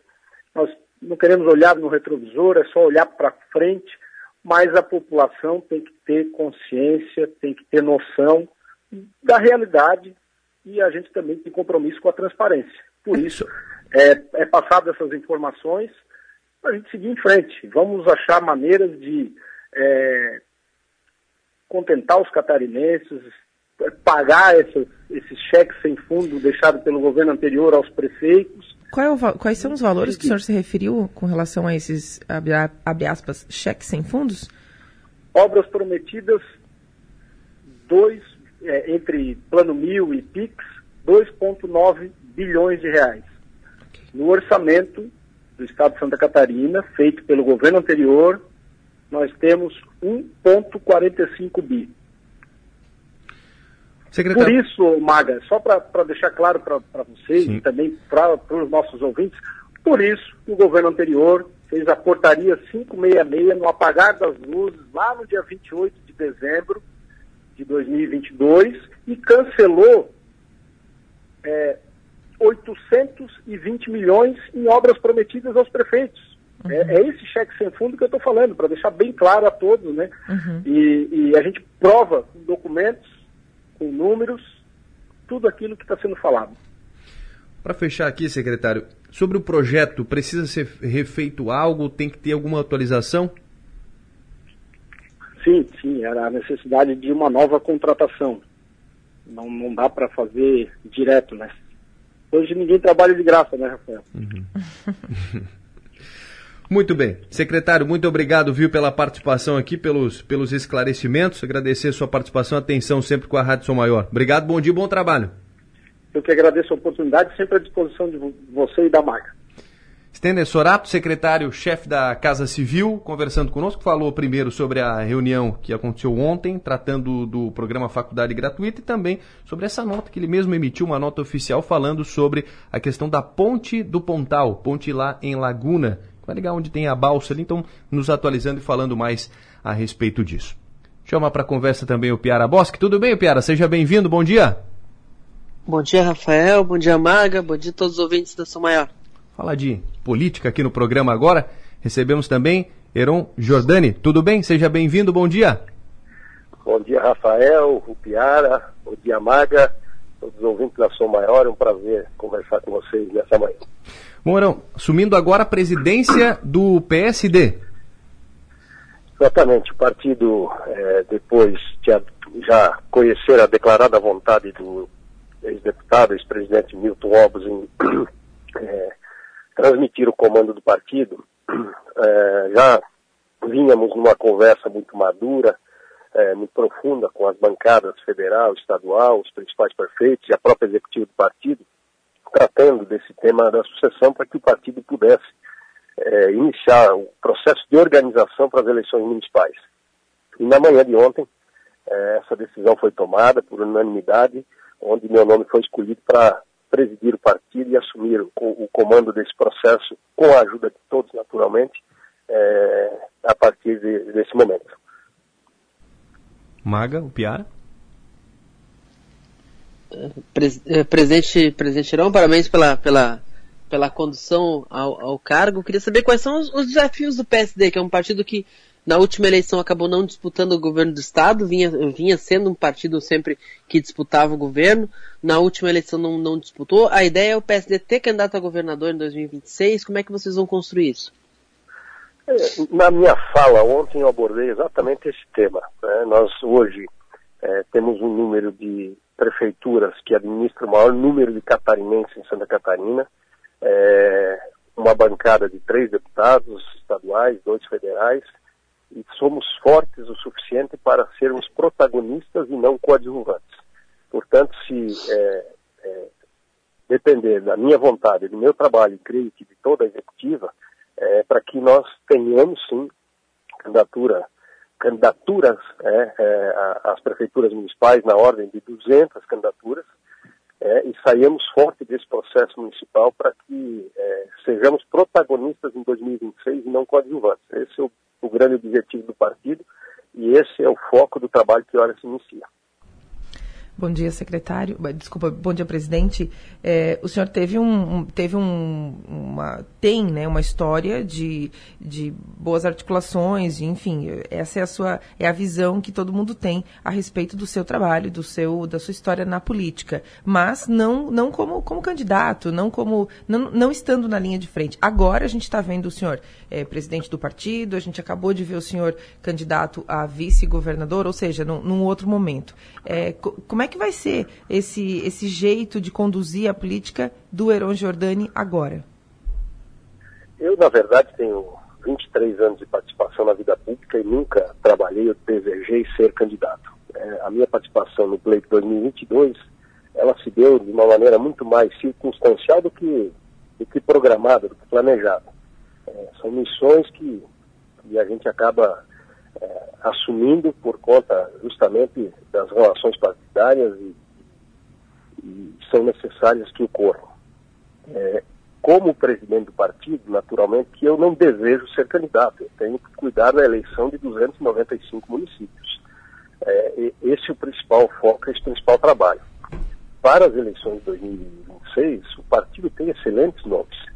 E essa presidência vai deixar uh, a, a, liberdade, já ficou consignado isso na reunião de ontem, para que quem desejar é, formar um projeto vai ter total e restrito apoio da presidência do partido para que possa formar. Nós temos aí o, o prefeito de Chapecó, João Rodrigues, que, claro, que precisa passar por um processo de reeleição, que deseja e já revelou o sonho de ser governador do Estado. Do mesmo modo, o prefeito de Florianópolis, Topazio Neto, que vem fazendo um excelente trabalho e é, buscando a reeleição pode ser um nome que o partido é, venha aproveitar para esse projeto. O próprio Napoleão Bernardes, o, o, o, prefeito Tomé, enfim, quem desejar construir um projeto para majoritário e tiver condições, é, capacidade, competência, por parte da presidência do PSD, vai ter todo o apoio. O Piara? Uh, presidente, presidente, eu quero aproveitar que o senhor passou pelo governo Moisés como secretário da Casa Civil. Houve momentos em que esteve do outro lado e estava num projeto que não era nem de Moisés nem de Jorginho Melo uh, nessa última eleição. Para ver se eu consigo, para saber o que, que o senhor acha dessa troca de acusações entre o governo que saiu e o governo que, e o governo que entrou sobre a situação do Caixa. Tá, quem está certo ou o senhor está torcendo pela briga? Não, eu torço para que quem esteja à frente do comando do Estado possa fazer o melhor pelo Estado.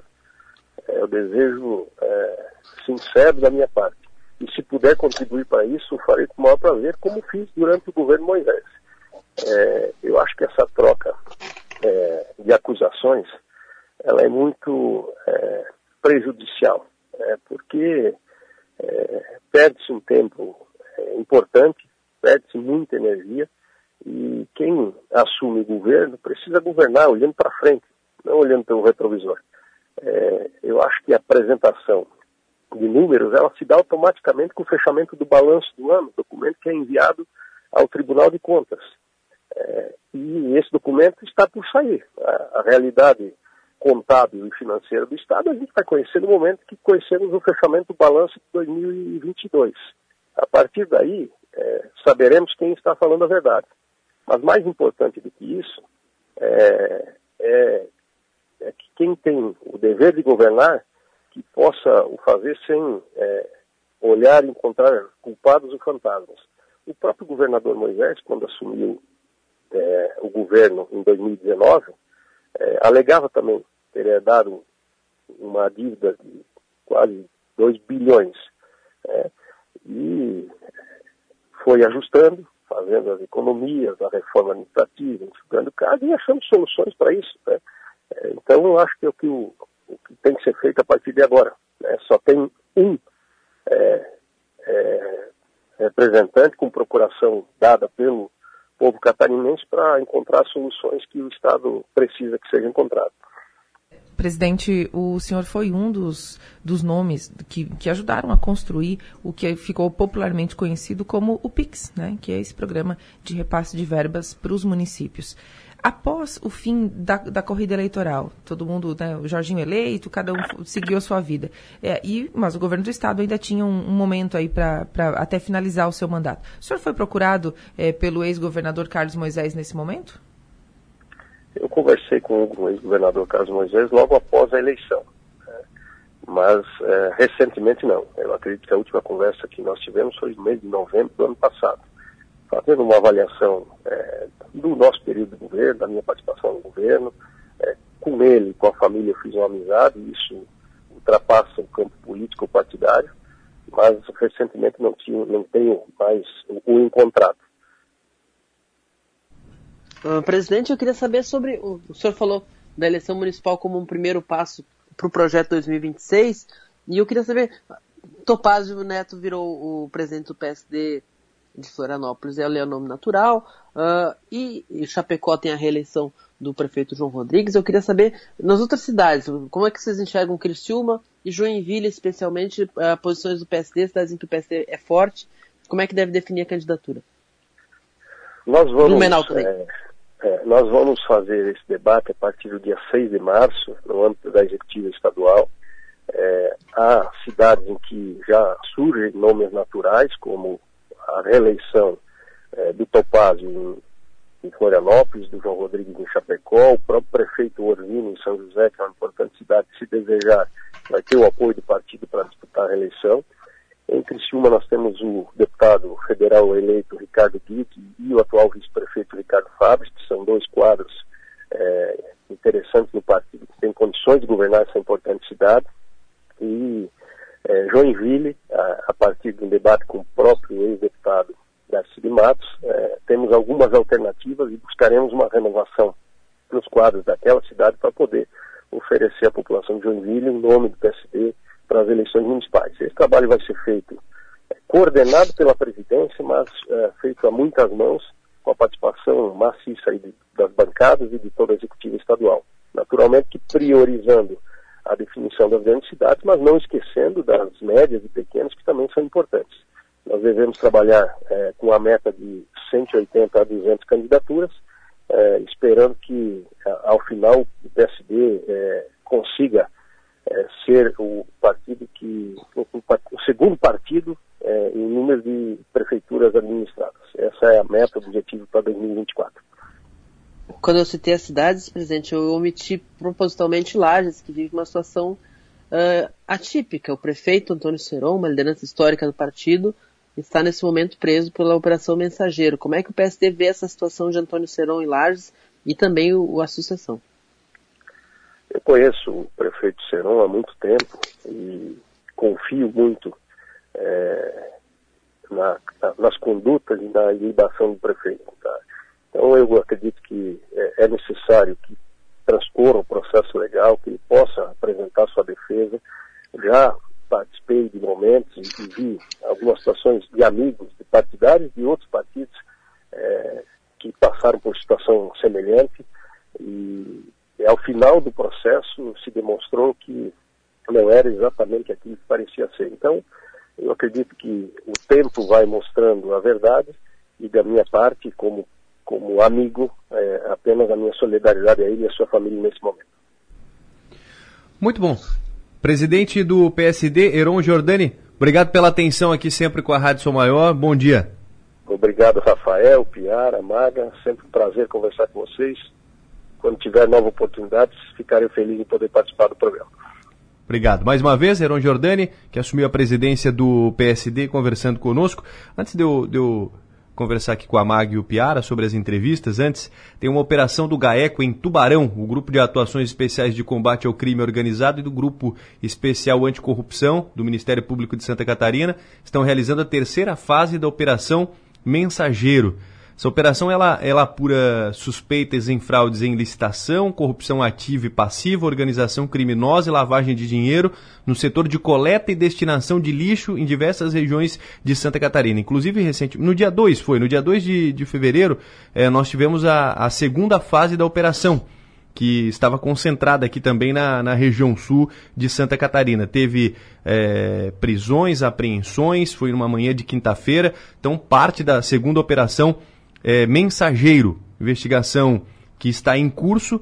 Poucas informações a gente tem, é verdade, mas era é, nessa segunda fase aconteceu lá em Capivari de Baixo, na região serrana também. E desta vez acontece em Tubarão e um dos alvos da operação é o prefeito de Tubarão, Juarez Ponticelli. Informação que temos de momento é de que os policiais estão ou estiveram já mais cedo no apartamento do prefeito da cidade de Tubarão. Então, informação de momento dessa operação do GAECO que acontece aqui na região sul do estado. Mag e Piara, vocês têm mais informações a respeito disso? Estão acompanhando? Não tenho informações além disso. Então, a, seg a segunda fase da operação, como citou, foi essa que eu perguntei para o Heron Jordani, que resultou na prisão do prefeito de Lages e também na prisão do prefeito de, de Capivari de Baixo. São seis prefeitos presos até agora e uh, nas duas primeiras fases e nessa essa essa terceira fase que, que vem essa manhã a gente ainda está na expectativa do, do, do, que, que, do que pode acontecer. Pelo que a gente viu até agora não está claro se o que envolve Jorge Ponticelli é uma prisão preventiva ou é uma busca e apreensão. Então é um momento mais de uh, especular menos e, e esperar mais para ver quem quem está sendo atingido quem que vai quem que, quais, que outras cidades podem estar. Essa questão da operação mensageira, ela investiga supostos uh, suspeitas de corrupção envolvendo contratação de empresas para gerenciamento do lixo nas cidades. Uh, são mais de 30 cidades que, em que há investigação do GAECO. É uma operação que tem colocado o mundo da política em Santa Catarina uh, de orelha em pé e tem deixado algumas pessoas embaixo da cama também. Muito bem, a gente vai acompanhar isso, trazer mais detalhes aqui no, no decorrer da programação. Magno Piar, agora sobre a entrevista com o Heron Jordani. É, o Heron nitidamente muito, muito focado né, na, nas eleições municipais. Ele faz essa fala com relação a que ah, eu fui candidato por, por força da ocasião, não era o um projeto original. Eu lembro de ter conversado com ele no começo de 2021 é, e ele disse, no, no, final, aliás, de 2021, e ele disse que, que não estava longe da, das suas pretensões políticas, porque ele já tinha mais de 20 anos de, de trabalho na política, mas não como candidato e tudo mais. Acabou sendo candidato a vice na chapa com o Jean Loureiro. é, e, e, tiveram um desempenho que, que a gente imaginava até que fosse um pouco maior por conta das lideranças envolvidas. Né? A gente tinha ali nomes de peso e, e bons articuladores políticos é, o bolsonarismo, né, a onda Bolsonaro veio e, e também acabou te, dando um outro rumo para essa eleição. E agora ele volta como, como, como presidente do PSD, dizendo né, que, que está de olho nas. Né, vai participar da articulação das eleições municipais, mas, claro, é, eu, eu acredito que o PSD possa ter um, uma, uma nova roupagem, um novo, um novo perfil né, com, obviamente, né, porque muda o presidente, o, o, partido vai ter a cara do presidente. Então eu acredito que vai ter um, um novo, um, um, um, novo jeito de conduzir a política, de repente, e como ele mesmo disse, para não ser, para voltar a ser, ter mais protagonismo na política estadual. O Piara? É, a gente, a gente vê, Heron Jordani sempre foi, ele está mais de 20 anos no jogo político, sempre como um operador, e desde o momento em que ele assumiu a Casa Civil de Moisés, lá em 2020, ele virou um protagonista da articulação política. Ah, como acabou se afastando depois politicamente de Moisés, entrou no, no, no time do Jean Loureiro com, com a vaga de vice, e fora da eleição ele estava. Qual é o futuro de Ron Jordani? Com a presidência do partido, ele continua, ele volta para o pro protagonismo das articulações. Ele, ele não vai articular na sombra, ele vai articular uh, à, à vista de todos. Então, é importante para ele para confirmar esse, essa, essa, essa entrada dele no mundo dos protagonistas que aconteceu quando ele assumiu a Casa Civil de Moisés. A gente vê que o primeiro projeto sempre é, é a eleição municipal, o partido que sai mais forte da eleição municipal, ele, ele sai melhor encaixado para a eleição estadual dois anos depois. Então é um primeiro momento, ele tem uma meta de manter o partido como o segundo maior número de prefeituras em Santa Catarina. Eles vão enfrentar muito fortemente o avanço do PL. O PL não vai ficar com o governo do estado e com a, a, a, a grife Bolsonaro, não vai ficar nessa posição de 20, 20 e poucas prefeituras. Deve avançar para cima de quem? Para cima de partidos tradicionais, como o MDB, como o PSD e como progressistas. Uhum. Então, é uma eleição assim, ele tem a meta de se manter como o segundo maior partido em número de prefeituras, mas sabendo que vai ter que, vai ter que competir com o avanço desse PL em Santa Catarina. Então é, é um desafio importante. Na, na, nas grandes cidades o PSD tem nomes uh, relevantes para disputa. Florianópolis, São José eles têm eleição, uh, Chapecó também. Uh, aí a gente vê, em Criciúma ele citou o Ricardo Guide, deputado federal, e o, o Ricardo Fabres. A gente imagina que o Fabres não está nessa corrida, que o nome é o Ricardo Guide, uh, mas que também tem que ser construído. E, e, ele dá uma sinalização importante em Joinville, que Darcy de Matos já foi candidato a prefeito quatro, três vezes e não, não, não, vai, não se reelegeu deputado federal agora, então não disputaria a quarta vez. Ele é uma tentativa de renovar o partido, porque o partido realmente ficou sem outras lideranças de peso na cidade. E, o, o e, então tá, tá armando o tabuleiro e vai, vai ser o, quem vai tocar as peças. Claro que o PSD tem outros estrategistas, mas ele vai ficar na linha de frente como ficou Milton Robbins nos últimos, nos últimos dois anos. E é importante ressaltar que em 2018, o, porque a gente está falando do PL, né?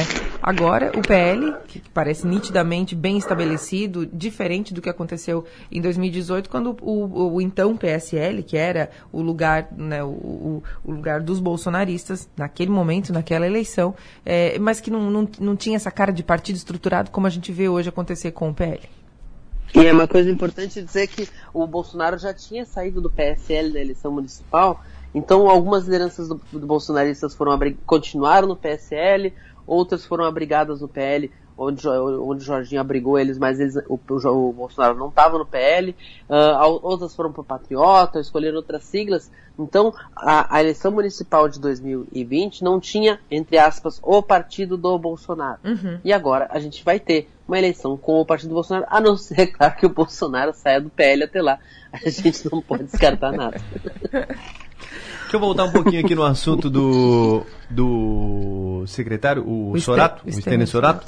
A gente falou sobre dois importantes assuntos, uma, a questão da, da faculdade gratuita e essa questão da ponte do Pontal também.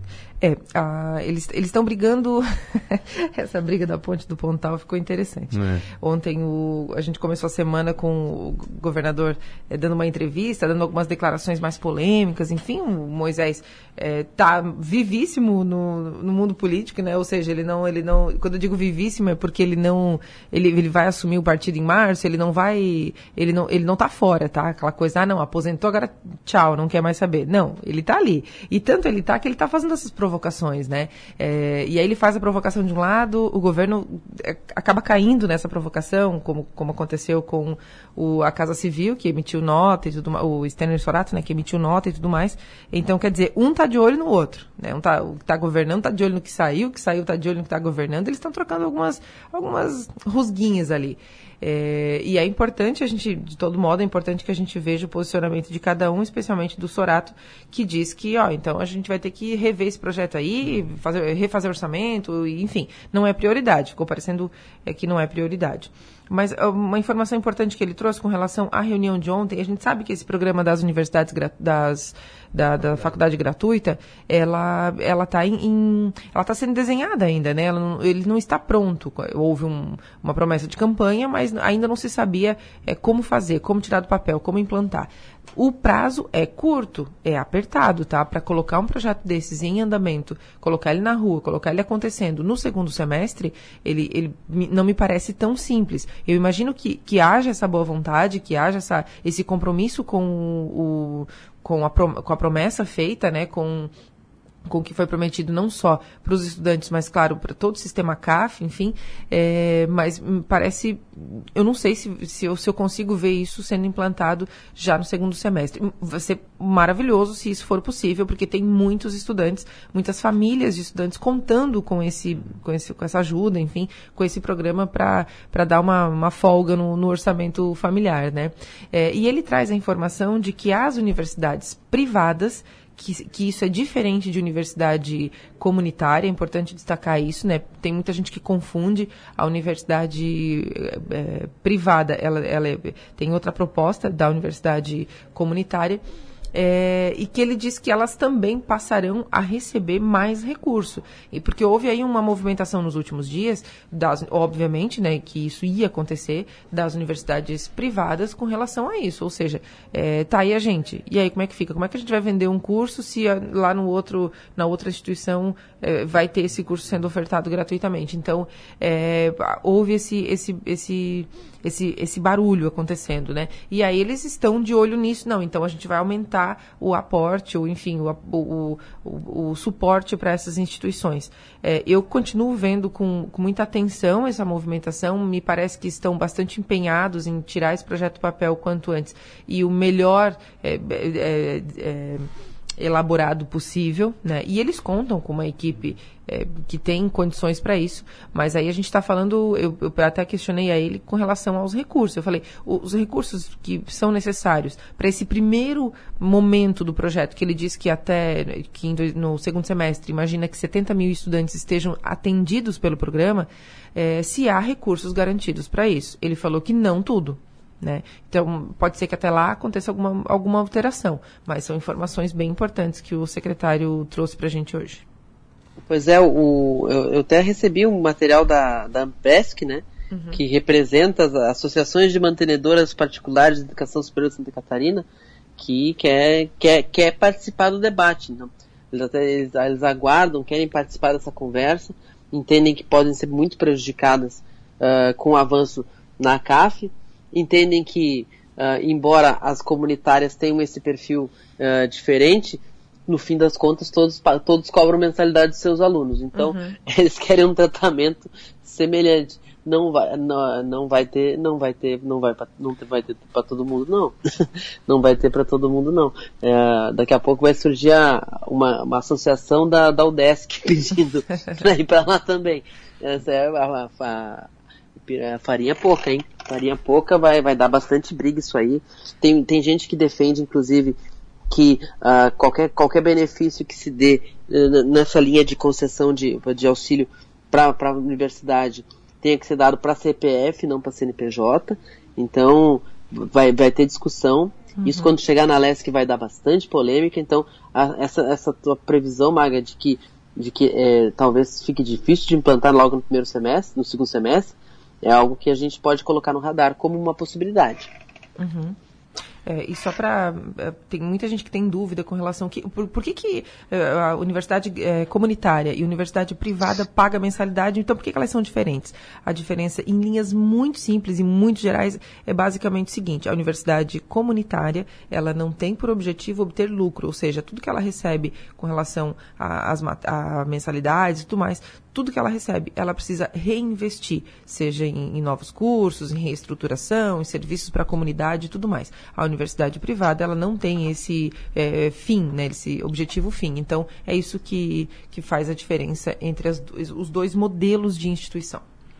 E tem uma coisa que, que eu, me, me chamou muita atenção na fala que Jorginho Melo teve na Fiesc depois de eleito quando ele falava do, do, faculdade gratuita, ele não falava só da questão de conceder, facu, uh, de conceder faculdade gratuita para os alunos, que é, que é, a ponta mais visível. Uhum. Ele dizia assim: nós temos que proteger a nossa rede de universidades comunitárias do avanço das multinacionais do ensino. Uhum. E aí ele deu um exemplo muito claro que afeta a Ampesc, porque cita uma, uma afiliada da Ampesc. Ele diz assim: a gente não pode deixar que aconteça com as nossas universidades comunitárias o que aconteceu com a Unisul foi comprada pelo grupo Anima, um grupo, um grupo uh, de uma, uma, grande rede, e que, de certa forma, muda o estilo, né, não, de, desvincula dessa característica comunitária. Uhum. Então, é uma, é uma é a faculdade gratuita, na ideia de Jorginho Melo, e provavelmente também do secretário de Justiça Simadon, é uma rede de proteção a essa rede de universidades criadas em Santa Catarina que nasceram nos municípios e que nasceram com, essa,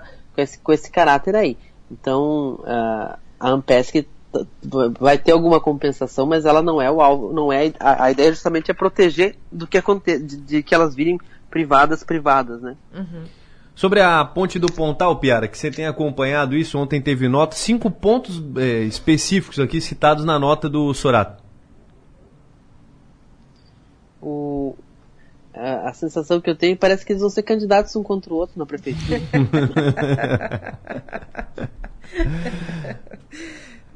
Você tem acompanhado essa, essa situação e chegou a receber essa nota aí oficial de ontem? Eu recebi, eu achei, achei, achei muito, muito barulho, barulho político. Uh, o governador Moisés mostrando que está no jogo, né? Que, que, tentando se continuar no jogo. Mas eu, sinceramente, o, governo, o governador Moisés não foi para o segundo turno na eleição para governador, não conseguiu eleger aliados de seu partido, aqueles secretários que foram candidatos, não, não conseguiu, nenhum se conseguiu se eleger deputados os poucos aliados que tem na Assembleia Legislativa, como Paulinha, como Lucas Neves, estão tocando seus projetos, não são uma base do ex-governador Moisés na Assembleia Legislativa. Então, tipo, como o governador saiu com pouquíssima perspectiva de continuidade na política, de força política, eu acho que o governo Jorginho se preocupar tanto com Moisés no detalhe é um problema que é um problema do governo Jorginho. Pergunta do ouvinte aqui, o Haroldo diz aqui, ó, o MDB acertou secretaria ontem? O MDB, o, o MDB marcou aquela, fez aquela reunião para marcar outra reunião, né, Maga? Isso. eles, eles, eles fizeram uma reunião para marcar uma outra reunião. A gente brincou ontem no parlatório que podia ter sido um tweet, né, esse encontro. Podia ter sido um e-mail. Um e-mail. Então, Olha, pessoal, a gente vai se encontrar de novo quarta-feira. Não.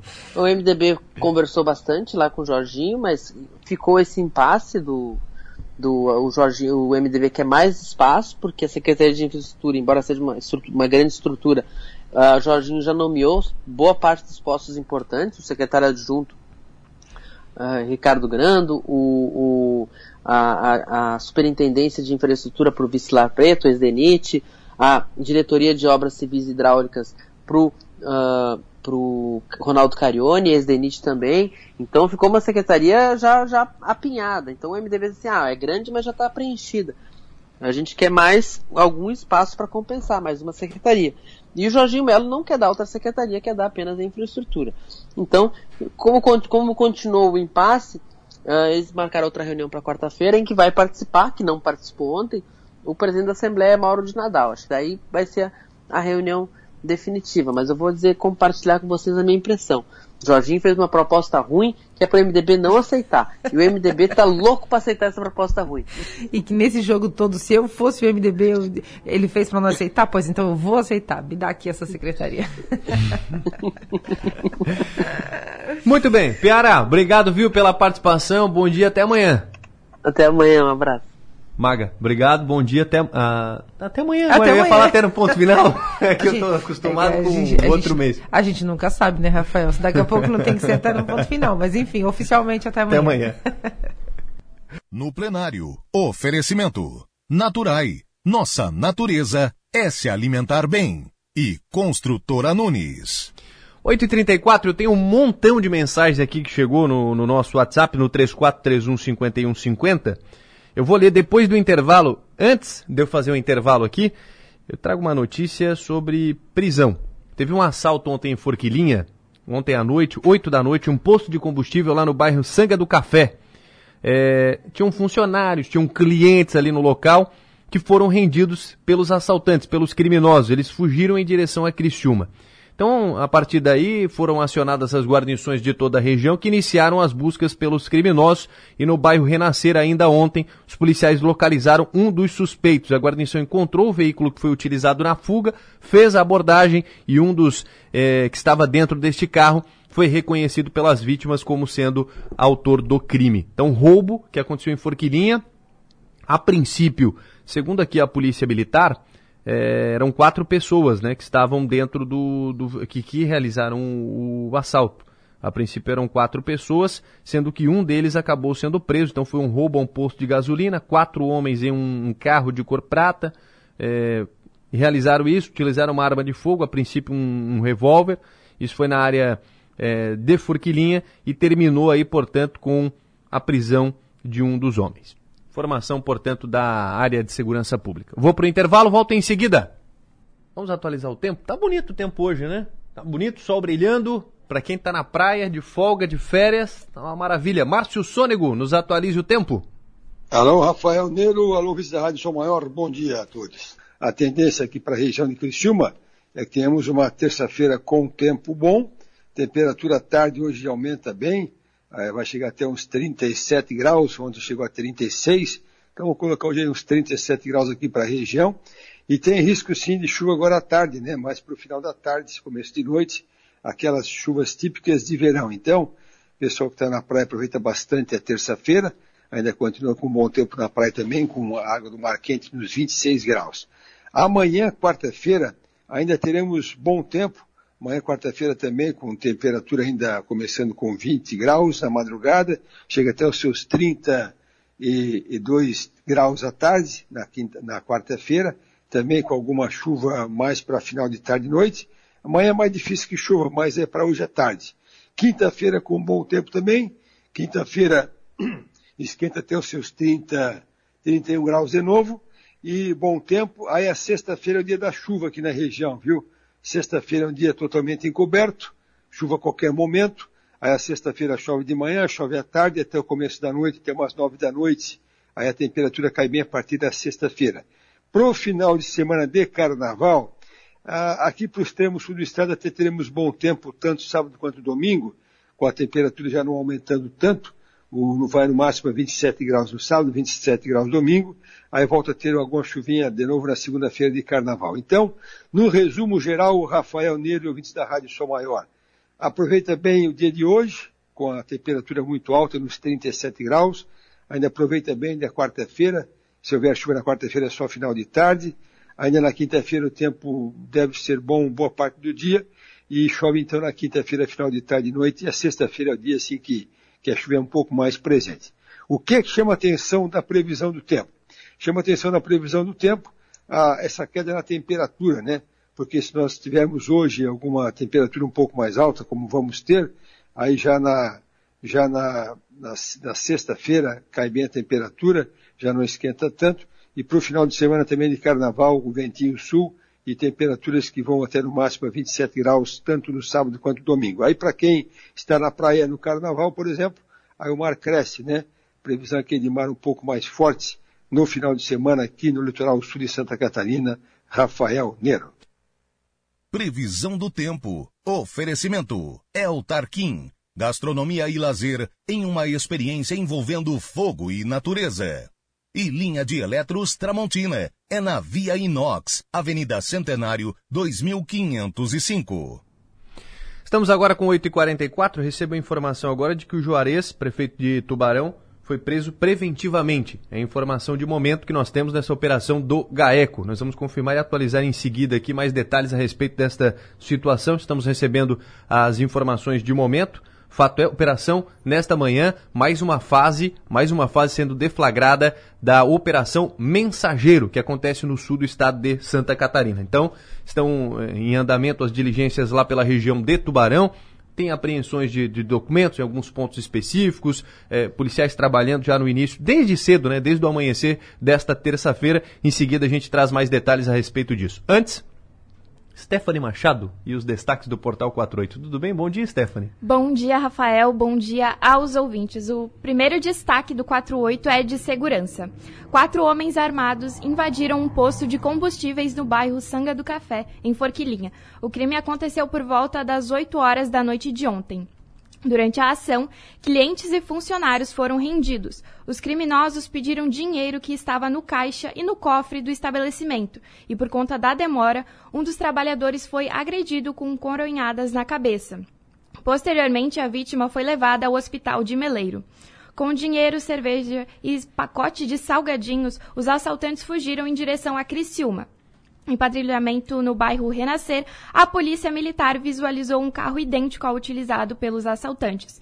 No veículo foram encontrados os itens roubados e também uma faca. Uma das vítimas reconheceu o condutor do veículo como sendo um dos autores, e com o suspeito foram localizados 80 reais.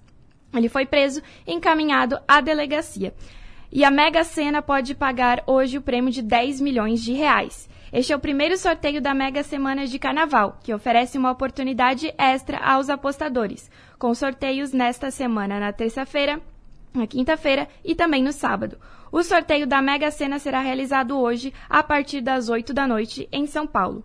Mais detalhes sobre esses assuntos podem ser conferidos nesta manhã no Portal 48. Obrigado, Stephanie. Stephanie, o Gabriel, com a coordenação da Jorge Agava, movimentam nesta manhã de terça-feira o portal 48.com.br. Falando do portal 48, já tem disponível o link lá para participar do bolão do Bistec. O jogo é amanhã. E quem quiser levar uma picanha, tem que acertar o palpite do jogo Camboriú e Criciúma. Então, parceria aqui do Timaço da Som Maior com o Bistec. Deixa eu vender o, o meu peixe agora. Amanhã nós estaremos direto de Camboriú, em Balneário Camboriú, na verdade, acompanhando Camboriú e Criciúma. Mais uma rodada, Série B, Campeonato Catarinense, oitava rodada. Vou estar lá com o Alex Maranhão nos comentários, o Enio Bis e, e o J. Eder nas reportagens, o plantão do Marcos Broca, Timácio na nossa técnica de som também, na externa com Marcelo Roque aqui no estúdio Grande Mar do Medeiros. É o nosso timaço, realmente é um timaço aí para levar uh, as principais os principais lances, principais detalhes do jogo de amanhã. Camboriú e Criciúma, a partir das 6 horas tem o Arena Timaço. Amanhã nós não teremos então o, o, ponto final, já entramos com o futebol e às 7 horas a bola rola direto lá de Balneário Camboriú. 8h48, vamos para frente? Falar agora do Balneário Arroio do Silva, ouvinte reclama sobre furtos de fio. Em atendimento de reclamação de fio partido, chegando-se no local, observou-se que o mesmo foi tentado ser furtado, mas no entanto, a pessoa que subiu para furtar o, o, cabo de energia observou que o mesmo era, era de, de alumínio.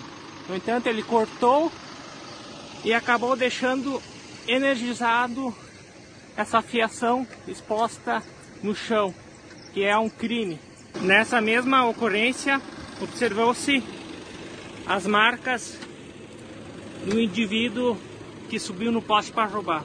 Ficou a marca de areia na, no poste. E também uh, não foi o primeiro caso que, que ocorreu assim de, de o pessoal roubar a fiação e ver que é alumínio e deixar no chão energizado. Outras equipes também me relataram que aconteceu com eles também. O, a pessoa que vem para furtar uh, verificou que era de alumínio, cortou e deixou energizado no chão. Uma situação perigosa, né? E, e é um crime, né? Sabe que eu não. Esse áudio aqui é de um funcionário lá da, da empresa que presta serviço na, naquela região. O ouvinte nos encaminhou aqui, mas o fato é furtos de fios lá no, no Balneário Arroio do Silva. O que eu acho incrível como é que não toma um choque, né? Ele deixa o fio energizado, tá, os caras vai lá, corta o fio, deixa o fio energizado, não toma choque.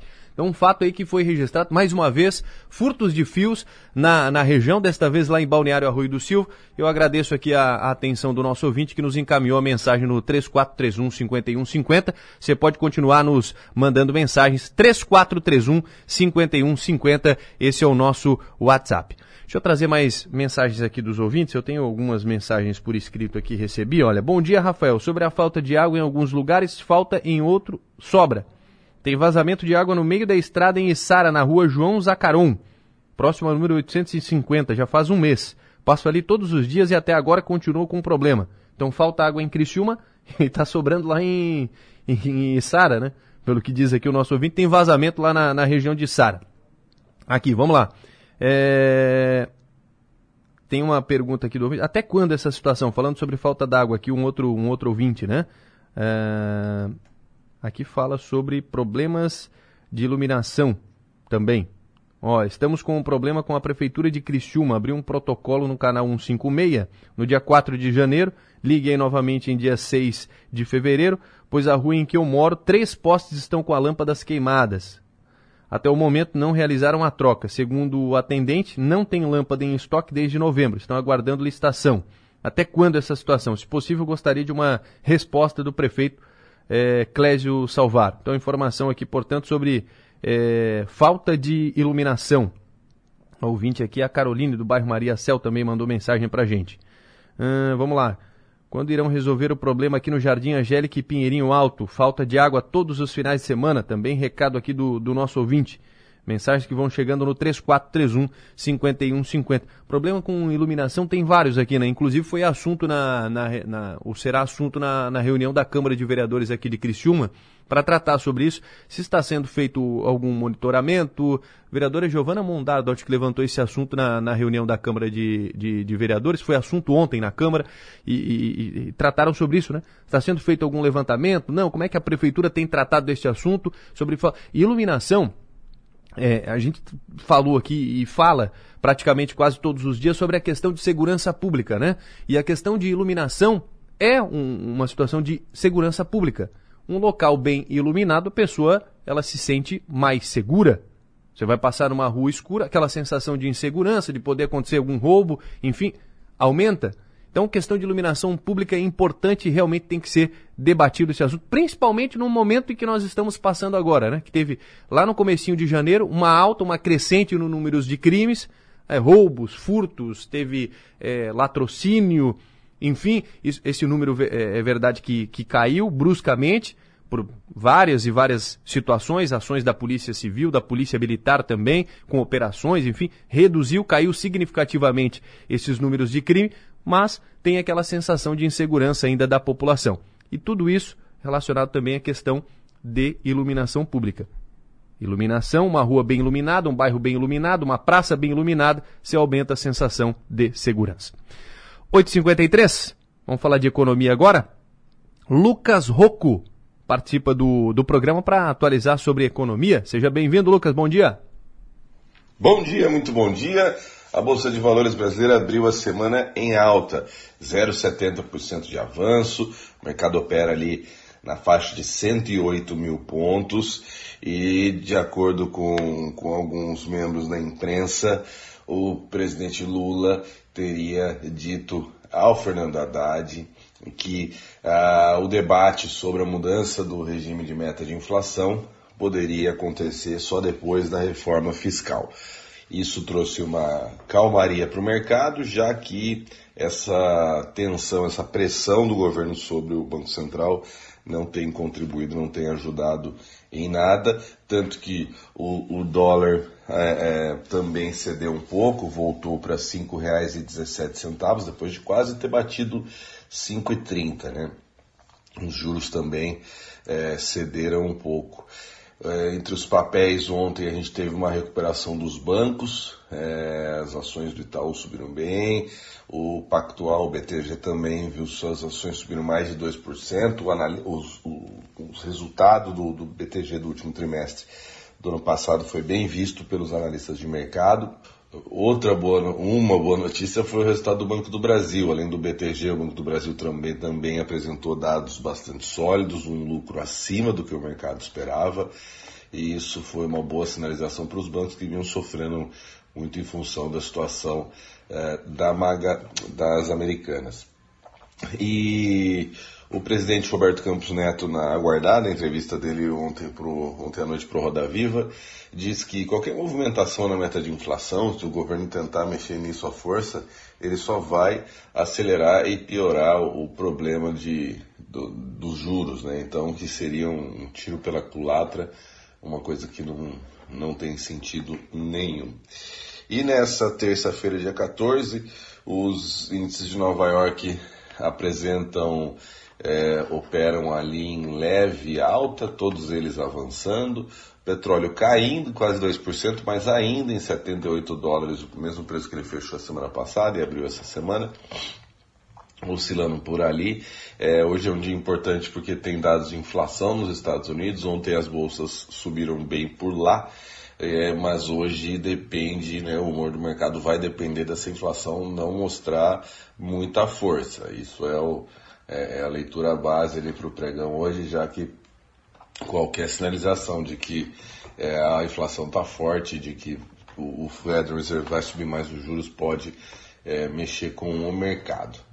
Mais informações em monitordomercado.com.br. Vamos acompanhar esse pregão de terça-feira, se a bolsa continua essa recuperação. E amanhã a gente está de volta com todos os detalhes para os amigos ouvintes. Por enquanto é isso. Um abraço. Bom dia.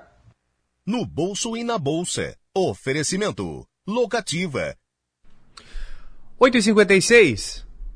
Trazer aqui uma notícia de Braço do Norte. Roubo tentado lá ontem, 9h50 da manhã. Polícia Militar foi acionada para ir até uma residência na cidade de Braço do Norte. Chegando lá os moradores, né, um, um homem de 34 anos, ele relatou que flagrou o autor dentro da sua casa vasculhando pertences para levar, né, para roubar. Estava em posse de uma faca e ao ser visto aí pelo morador, o empurrou e fugiu em uma motocicleta, várias rondas foram feitas, mas o criminoso ele não foi encontrado. Então, uma informação aqui da, da região de Braço do Norte. Ontem mesmo, no, no programa Ponto Final, nós falamos sobre aquele fato lá de, de Araranguá, da mala que foi deixada lá. Eu vou para o intervalo, em seguida eu trago detalhes a respeito disso, depois do intervalo. Vamos nos encaminhando para a reta final aqui do programa, as últimas meia hora aqui, última meia hora do programa, mas para tratar de um assunto importantíssimo. Dia 15 é Dia Mundial de Combate ao Câncer Infanto-Juvenil. Para tratar do assunto, converso com a Viviane Hoffman Garcia, que é coordenadora de projetos sociais da Casa Guido. Tudo bem, Vivi? Seja bem-vinda, bom dia. Bom dia, Rafa. Um prazer estar aqui conversando contigo hoje. Bom dia a todos os ouvintes. Prazer é nosso em recebê-la aqui no, no programa. É, como é que vocês têm trabalhado esse tema amanhã, dia 15, Dia Mundial de Combate ao Câncer Infanto-Juvenil? Rafa, essa na verdade é a nossa nova bandeira, né? A gente sempre fez essa luta de, de trazer o alerta em relação ao combate do câncer infanto-juvenil, mas para o caso das crianças e adolescentes é um pouco mais delicado que para o adulto, porque para diagnosticar o, o, câncer nas crianças, os sintomas iniciais, eles são muito parecidos com as doenças comuns da infância, como febre, é, dor de cabeça, doenças comuns. Então, ter esse diagnóstico é muito difícil.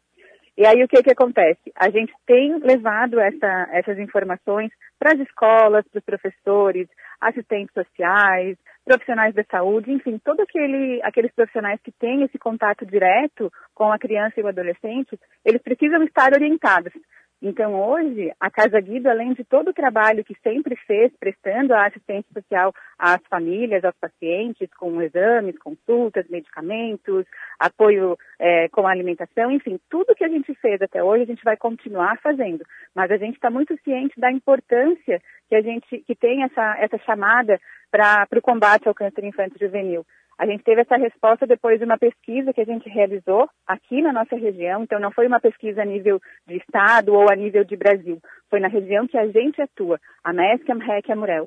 E quando a gente detectou que o nosso índice de cura está em 60%, a gente se deu conta de que ele está muito baixo, de que a gente precisa, de fato, atuar nessa frente de combate ao câncer infanto-juvenil. E esse combate só pode, só pode, ser feito com capacitação, com orientação, ensinar as pessoas a entender, a perceber como, como se manifestam esses sinais.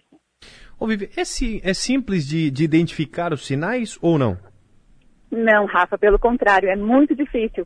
Até eu vou te trazer uma, uma informação bem importante. Nós, nós, identificamos na pesquisa que quando a criança ou adolescente é diagnosticado com câncer, ela já passou por uma média de cinco médicos.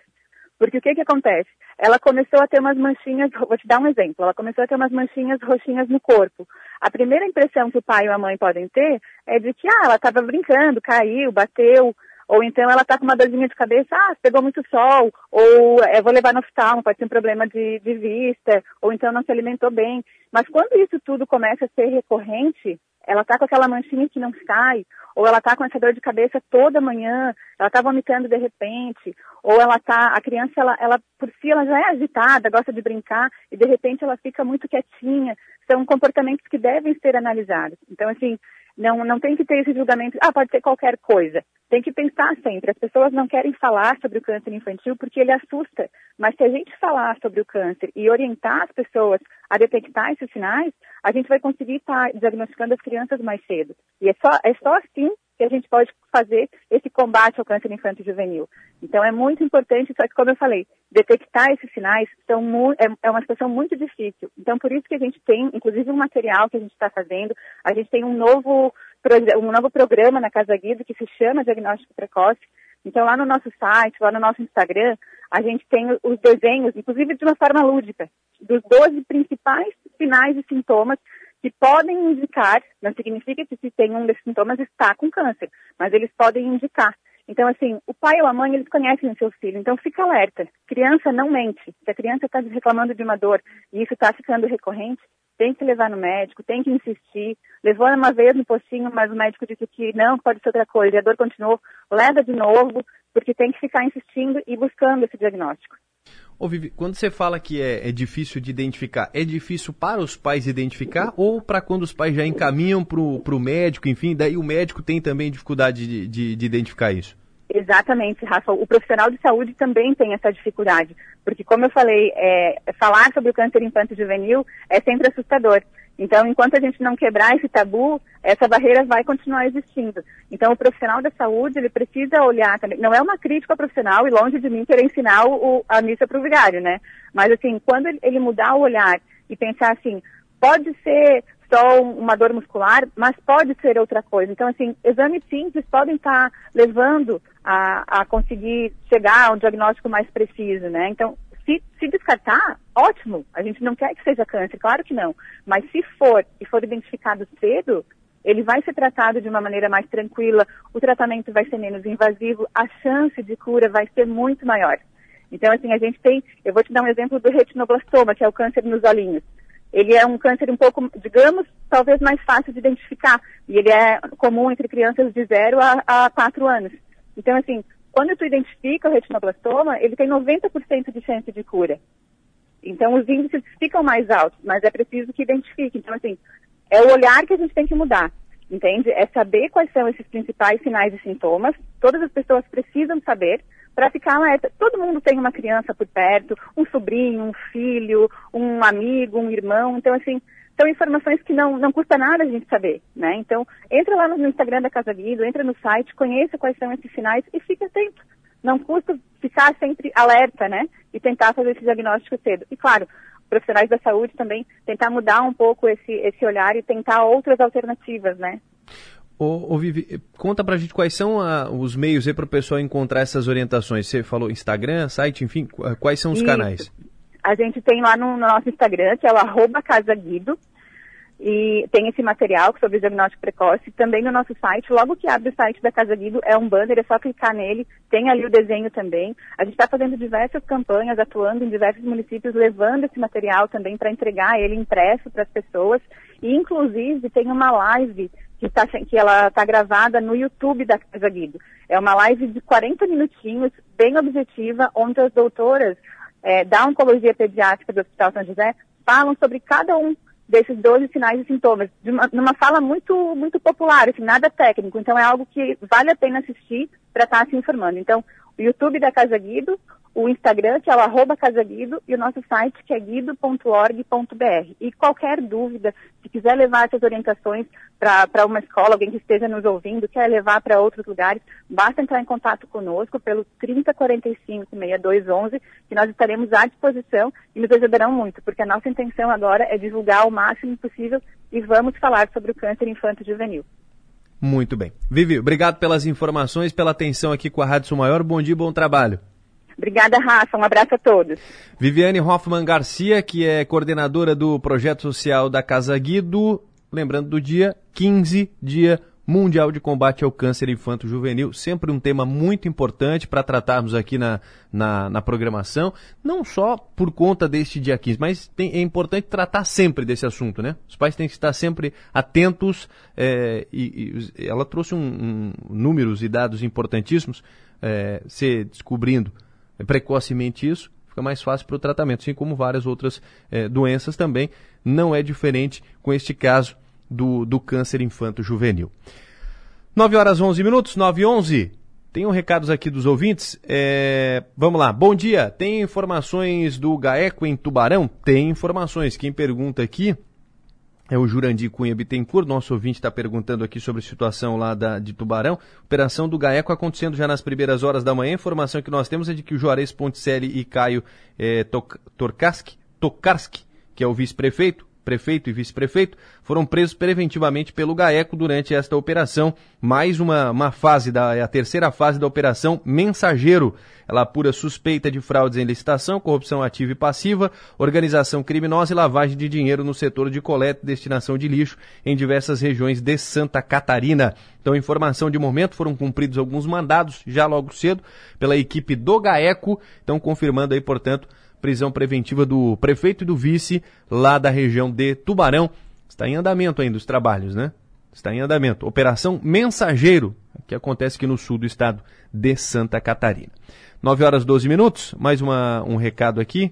Uh, ouvinte mandando mensagem, perguntando também sobre situação dos ônibus do Criciúma.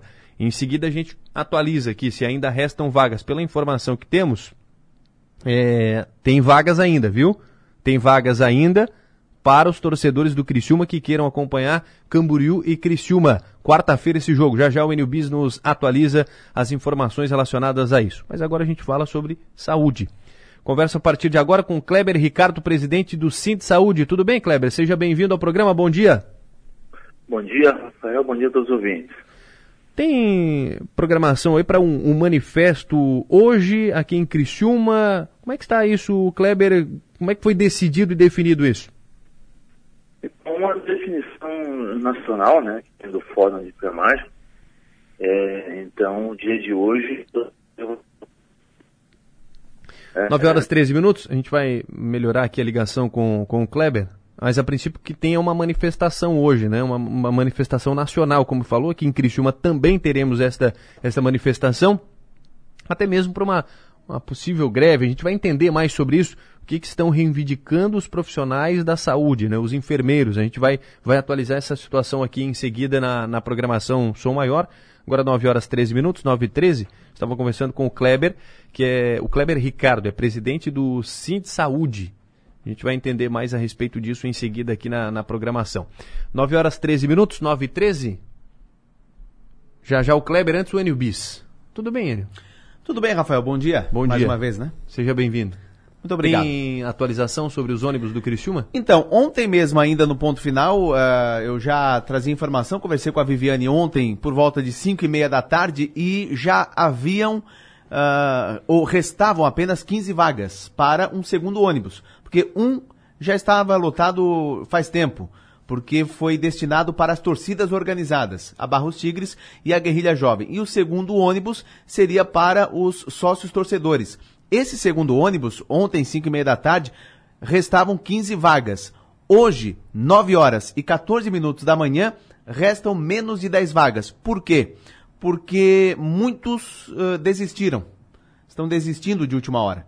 Ontem entraram em contato com a secretaria do clube, é, deram o nome, carteirinha, documento, mas uh, desistiram. Então, por causa dessa desistência, ainda resta menos de 10 vagas. Então, para quem, é, inclusive, quiser, e pode entrar em contato com o, o, o clube, com a secretaria, para uh, torcer para o Criciúma amanhã, é só entrar em contato pelo WhatsApp 3046 7578.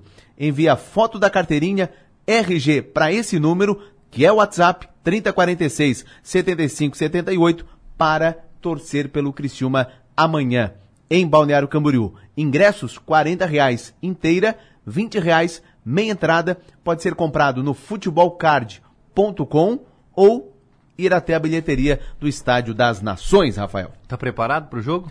Preparadíssimo. Só esperando o confronto amanhã, né? 7 horas da noite. E que o Criciúma volte a vencer no campeonato. Tá precisando. É necessidade vencer. Você já fez jogo lá no Estádio das Nações, ou não? Primeira vez. Muito bem.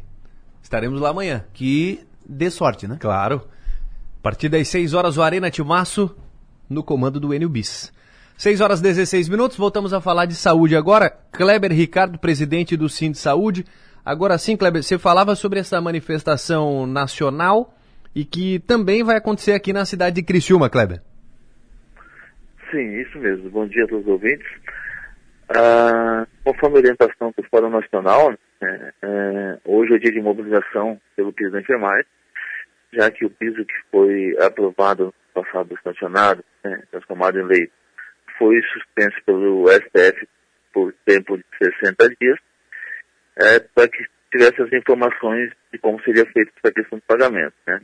É, nesse período, é, foram editadas novas leis, né, é, o financiamento, né, então, que foram aprovadas pelo Congresso, etc. É, mas mesmo assim o STF continua inerte, né, não, não revogou a decisão. Ah, e também a questão do governo federal, né, que tem que fazer uma medida provisória para garantir esse financiamento. Então é por isso essa mobilização de hoje, para tentar sensibilizar as autoridades competentes para que esse piso seja uma realidade aí no contrato cheque dos trabalhadores. Bom, e essa manifestação ela ocorre aonde? Ela vai ocorrer hoje no Parque das Nações, a partir das 17 horas, né? Onde a gente convoca todos os trabalhadores de enfermagem para estar participando, para estar aí é, sensibilizando a todos né, quanto à importância da, do profissional da enfermagem e o piso desses trabalhadores que realmente merecem um salário mais justo e, e melhor. É, a possibilidade de greve? A possibilidade de greve, sim. Inclusive vai ter assembleia que vai decidir por greve a partir do dia 10 de março, orientação também é, nacional, né, caso até lá o piso não seja aí um, uma realidade no contra-cheque dos trabalhadores. Isso aí já está alinhado, essa questão da greve? Será a greve parcial, total? Como é que vai ser? Muito provavelmente uma greve por tempo indeterminado. É o que está estabelecido no momento, então? Sim, sim. Perfeito. E qual, quais são as, os principais pontos, Kleber? O que, que o, os enfermeiros eles é, solicitam neste momento? Os principais pontos da reivindicação? O principal ponto da reivindicação é, é que o, o, STF né, é, revogue a, a, decisão da suspensão, né, que o governo federal edite essa medida provisória o mais rápido possível, né, que garanta o financiamento do piso da enfermagem, né, já que as fontes de custeio foram a, a, aprovadas pelo Congresso Nacional. E diante disso, os trabalhadores já começam a receber aí seus salários, né, o piso que estão desejados pelos mesmos. Muito bem. Kleber, obrigado pelas informações, viu? Um bom trabalho, bom dia. A gente que agradece, um abraço a todos. Kleber Ricardo, presidente do Cinto Saúde, então enfermeiros farão hoje, no fim do dia, um manifesto, Parque das Nações, né, por conta aí dessa questão, deste impasse ainda envolvendo a, a categoria e há a possibilidade de greve, sim, uma greve por tempo indeterminado. 9 horas e 19 minutos, vamos para o intervalo, volto em seguida. Eu recebi uma mensagem aqui agora, olha, Casante Siderópolis não atende o telefone, só chama, é o 3435 3030. Tem como anunciar o que está acontecendo? Vamos tentar buscar informações aqui se teve algum problema lá na, na central da Casante Siderópolis, não está atendendo. A gente busca informação em seguida, eu trago mais detalhes aqui. 925, vamos acionar o Coronel Cabral. Seja bem-vindo, bom dia. Bom dia a você, ouvinte Som Maior. Vimos discutindo há quase três semanas, aqui na nossa São Maior, sobre segurança pública. Durante estas discussões, veio à tona a velha máxima, que voltou a achar lugar de fala no mundo, onde se diz que prisão não resolve o problema de criminalidade. Não é necessária muita aplicação nos bancos escolares para saber que as prisões não serão a solução para o problema, mas também não é necessário um vasto conhecimento para saber que prender o criminoso e deixá-lo preso é parte da solução. Este olhar ingênuo, ou talvez ideológico, sobre a não necessidade das prisões avança de tempos em tempos e vai tomando corpo novamente nos bancos acadêmicos, de onde saem os juízes, os deputados, os senadores, os delegados de polícia, os oficiais de polícia militar, enfim, de onde saem as pessoas que pertencem àqueles ramos de atividade que lidam com o arcabouço penal. Me parece bem lógico que as prisões não irão resolver sozinhas os problemas da violência. Não há necessidade de muita leitura e nem tampouco uma grande formação acadêmica para se perceber isso. Mas também não é necessário que se tenha uma inteligência suprema para se perceber que a prisão ainda é parte da solução, gostemos dela ou não. A situação da lei penal e das prisões no Brasil piora ainda um pouco mais, Adelor e ouvintes, quando a tratativa é com relação aos menores de 18 anos. Estes menores estão cobertos pelo discurso de uma suposta intelectualidade que, na sua esmagadora maioria, nunca sentiu o pavor estampado no rosto de uma mulher ao ver seu marido ser morto cruelmente na frente de sua filha de seis anos por um jovem de 17 anos, causando danos que nenhum tempo será capaz de aplacar. Ouço falar muito que uma parte dessa violência está entranhada em um modelo de desenvolvimento baseado na acumulação cada vez maior de riqueza, onde as pessoas valem pelo seu poder de compra, pelo capital acumulado que possuem. Isto, sem sombra de dúvidas, precisa ser discutido. Mas não podemos, com base nisto, viver em um mundo em que se vê apenas bondade e amor nos corações humanos e que tudo pode ser remediado sem qualquer analgésico, deixando o paciente sentir todas as dores possíveis até que a doença do crime seja curada. A prisão é um analgésico ainda muito necessário, a fim de que não soframos tanto com as dores da prática criminal sem punição, enquanto aguardamos uma solução definitiva desta doença alicerçada no vírus do crime, da violência e da desordem. Temos que parar de sonhar com um mundo maravilhoso e termos em mente que a vida real precisa de nossa ajuda. Por hoje é isto. Minha continência a todos e até nosso próximo comentário. Você tem medo de quê? O Sul quer segurança. Uma campanha Som Maior Comunicação, com o apoio de Metropolitan Mall, Sublime Persianas, Triângulo Segurança, Giasse Supermercados, Satic, Minato Construtora e Incorporadora. Fechamos o programa por hoje?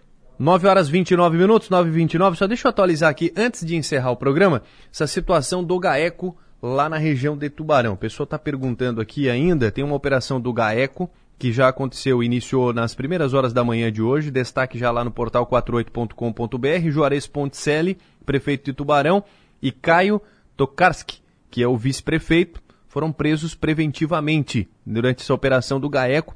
É a operação Mensageiro, terceira fase dela, que acontece hoje na cidade de Tubarão. Foram é, cumpridos alguns mandados em pontos específicos lá da cidade, é, ligados aí a, aos dois que foram presos preventivamente, algumas buscas, materiais apreendidos e as prisões preventivas sendo realizadas pela equipe do GAECO. No decorrer aqui do dia, nós estaremos trazendo mais detalhes a respeito desta situação que acontece, portanto, lá na, na região de Tubarão. Mas por que dessa. Eh, o que apura essa investigação e essa operação? Qual, qual o motivo dessa operação? Ela apura a suspeita de fraude em licitação, corrupção ativa e passiva, organização criminosa e lavagem de dinheiro no setor de coleta e destinação de lixo em diversas regiões de Santa Catarina. Inclusive, nós já tivemos a segunda. É, operação, a segunda fase da operação aqui também na região sul do estado. Foram cumpridos quatro mandados de prisões preventivas e 14 mandados de busca e apreensão. As prisões e apreensões foram no dia 2 de fevereiro, fazem parte, portanto, é, da, da, da segunda, essa fez parte da segunda fase da operação, hoje estamos na terceira fase, né? Então, mesmo, mesmo objetivo, né? Mesma, mesmo objetivo é, da, da operação do GAECO. Então, a, as ordens judiciais foram cumpridas é, em Capivari de Baixo e também na Serra Catarinense. Fomos pedidos aí alguns mandados nessa segunda operação. E hoje foi lá em Lages, né? Inclusive, foi em Capivari e Lages. E agora tivemos aqui na cidade de Tubarão, hoje pela manhã, logo cedo, o GAECO atuando já nas buscas, prisões preventivas e apreensões de materiais. Fechamos com essa? Quero agradecer aqui a produção do programa, através da Manuela Silva, Marlon Medeiros também nos trabalhos técnicos, a todos que participaram do nosso programa, nossos repórteres. Amanhã o Adelor está de volta, né? O Adelor estará de volta já aqui a partir das 7 horas da, da manhã. Hoje não estarei no ponto final, quem comanda o programa é o Marcos Broca, mas amanhã a gente volta tudo normal. Tudo normal de novo. Mas eu volto em seguida aqui no, no Som Maior Esportes. Valeu, gente. Obrigado pela atenção de todos. Uma ótima terça-feira.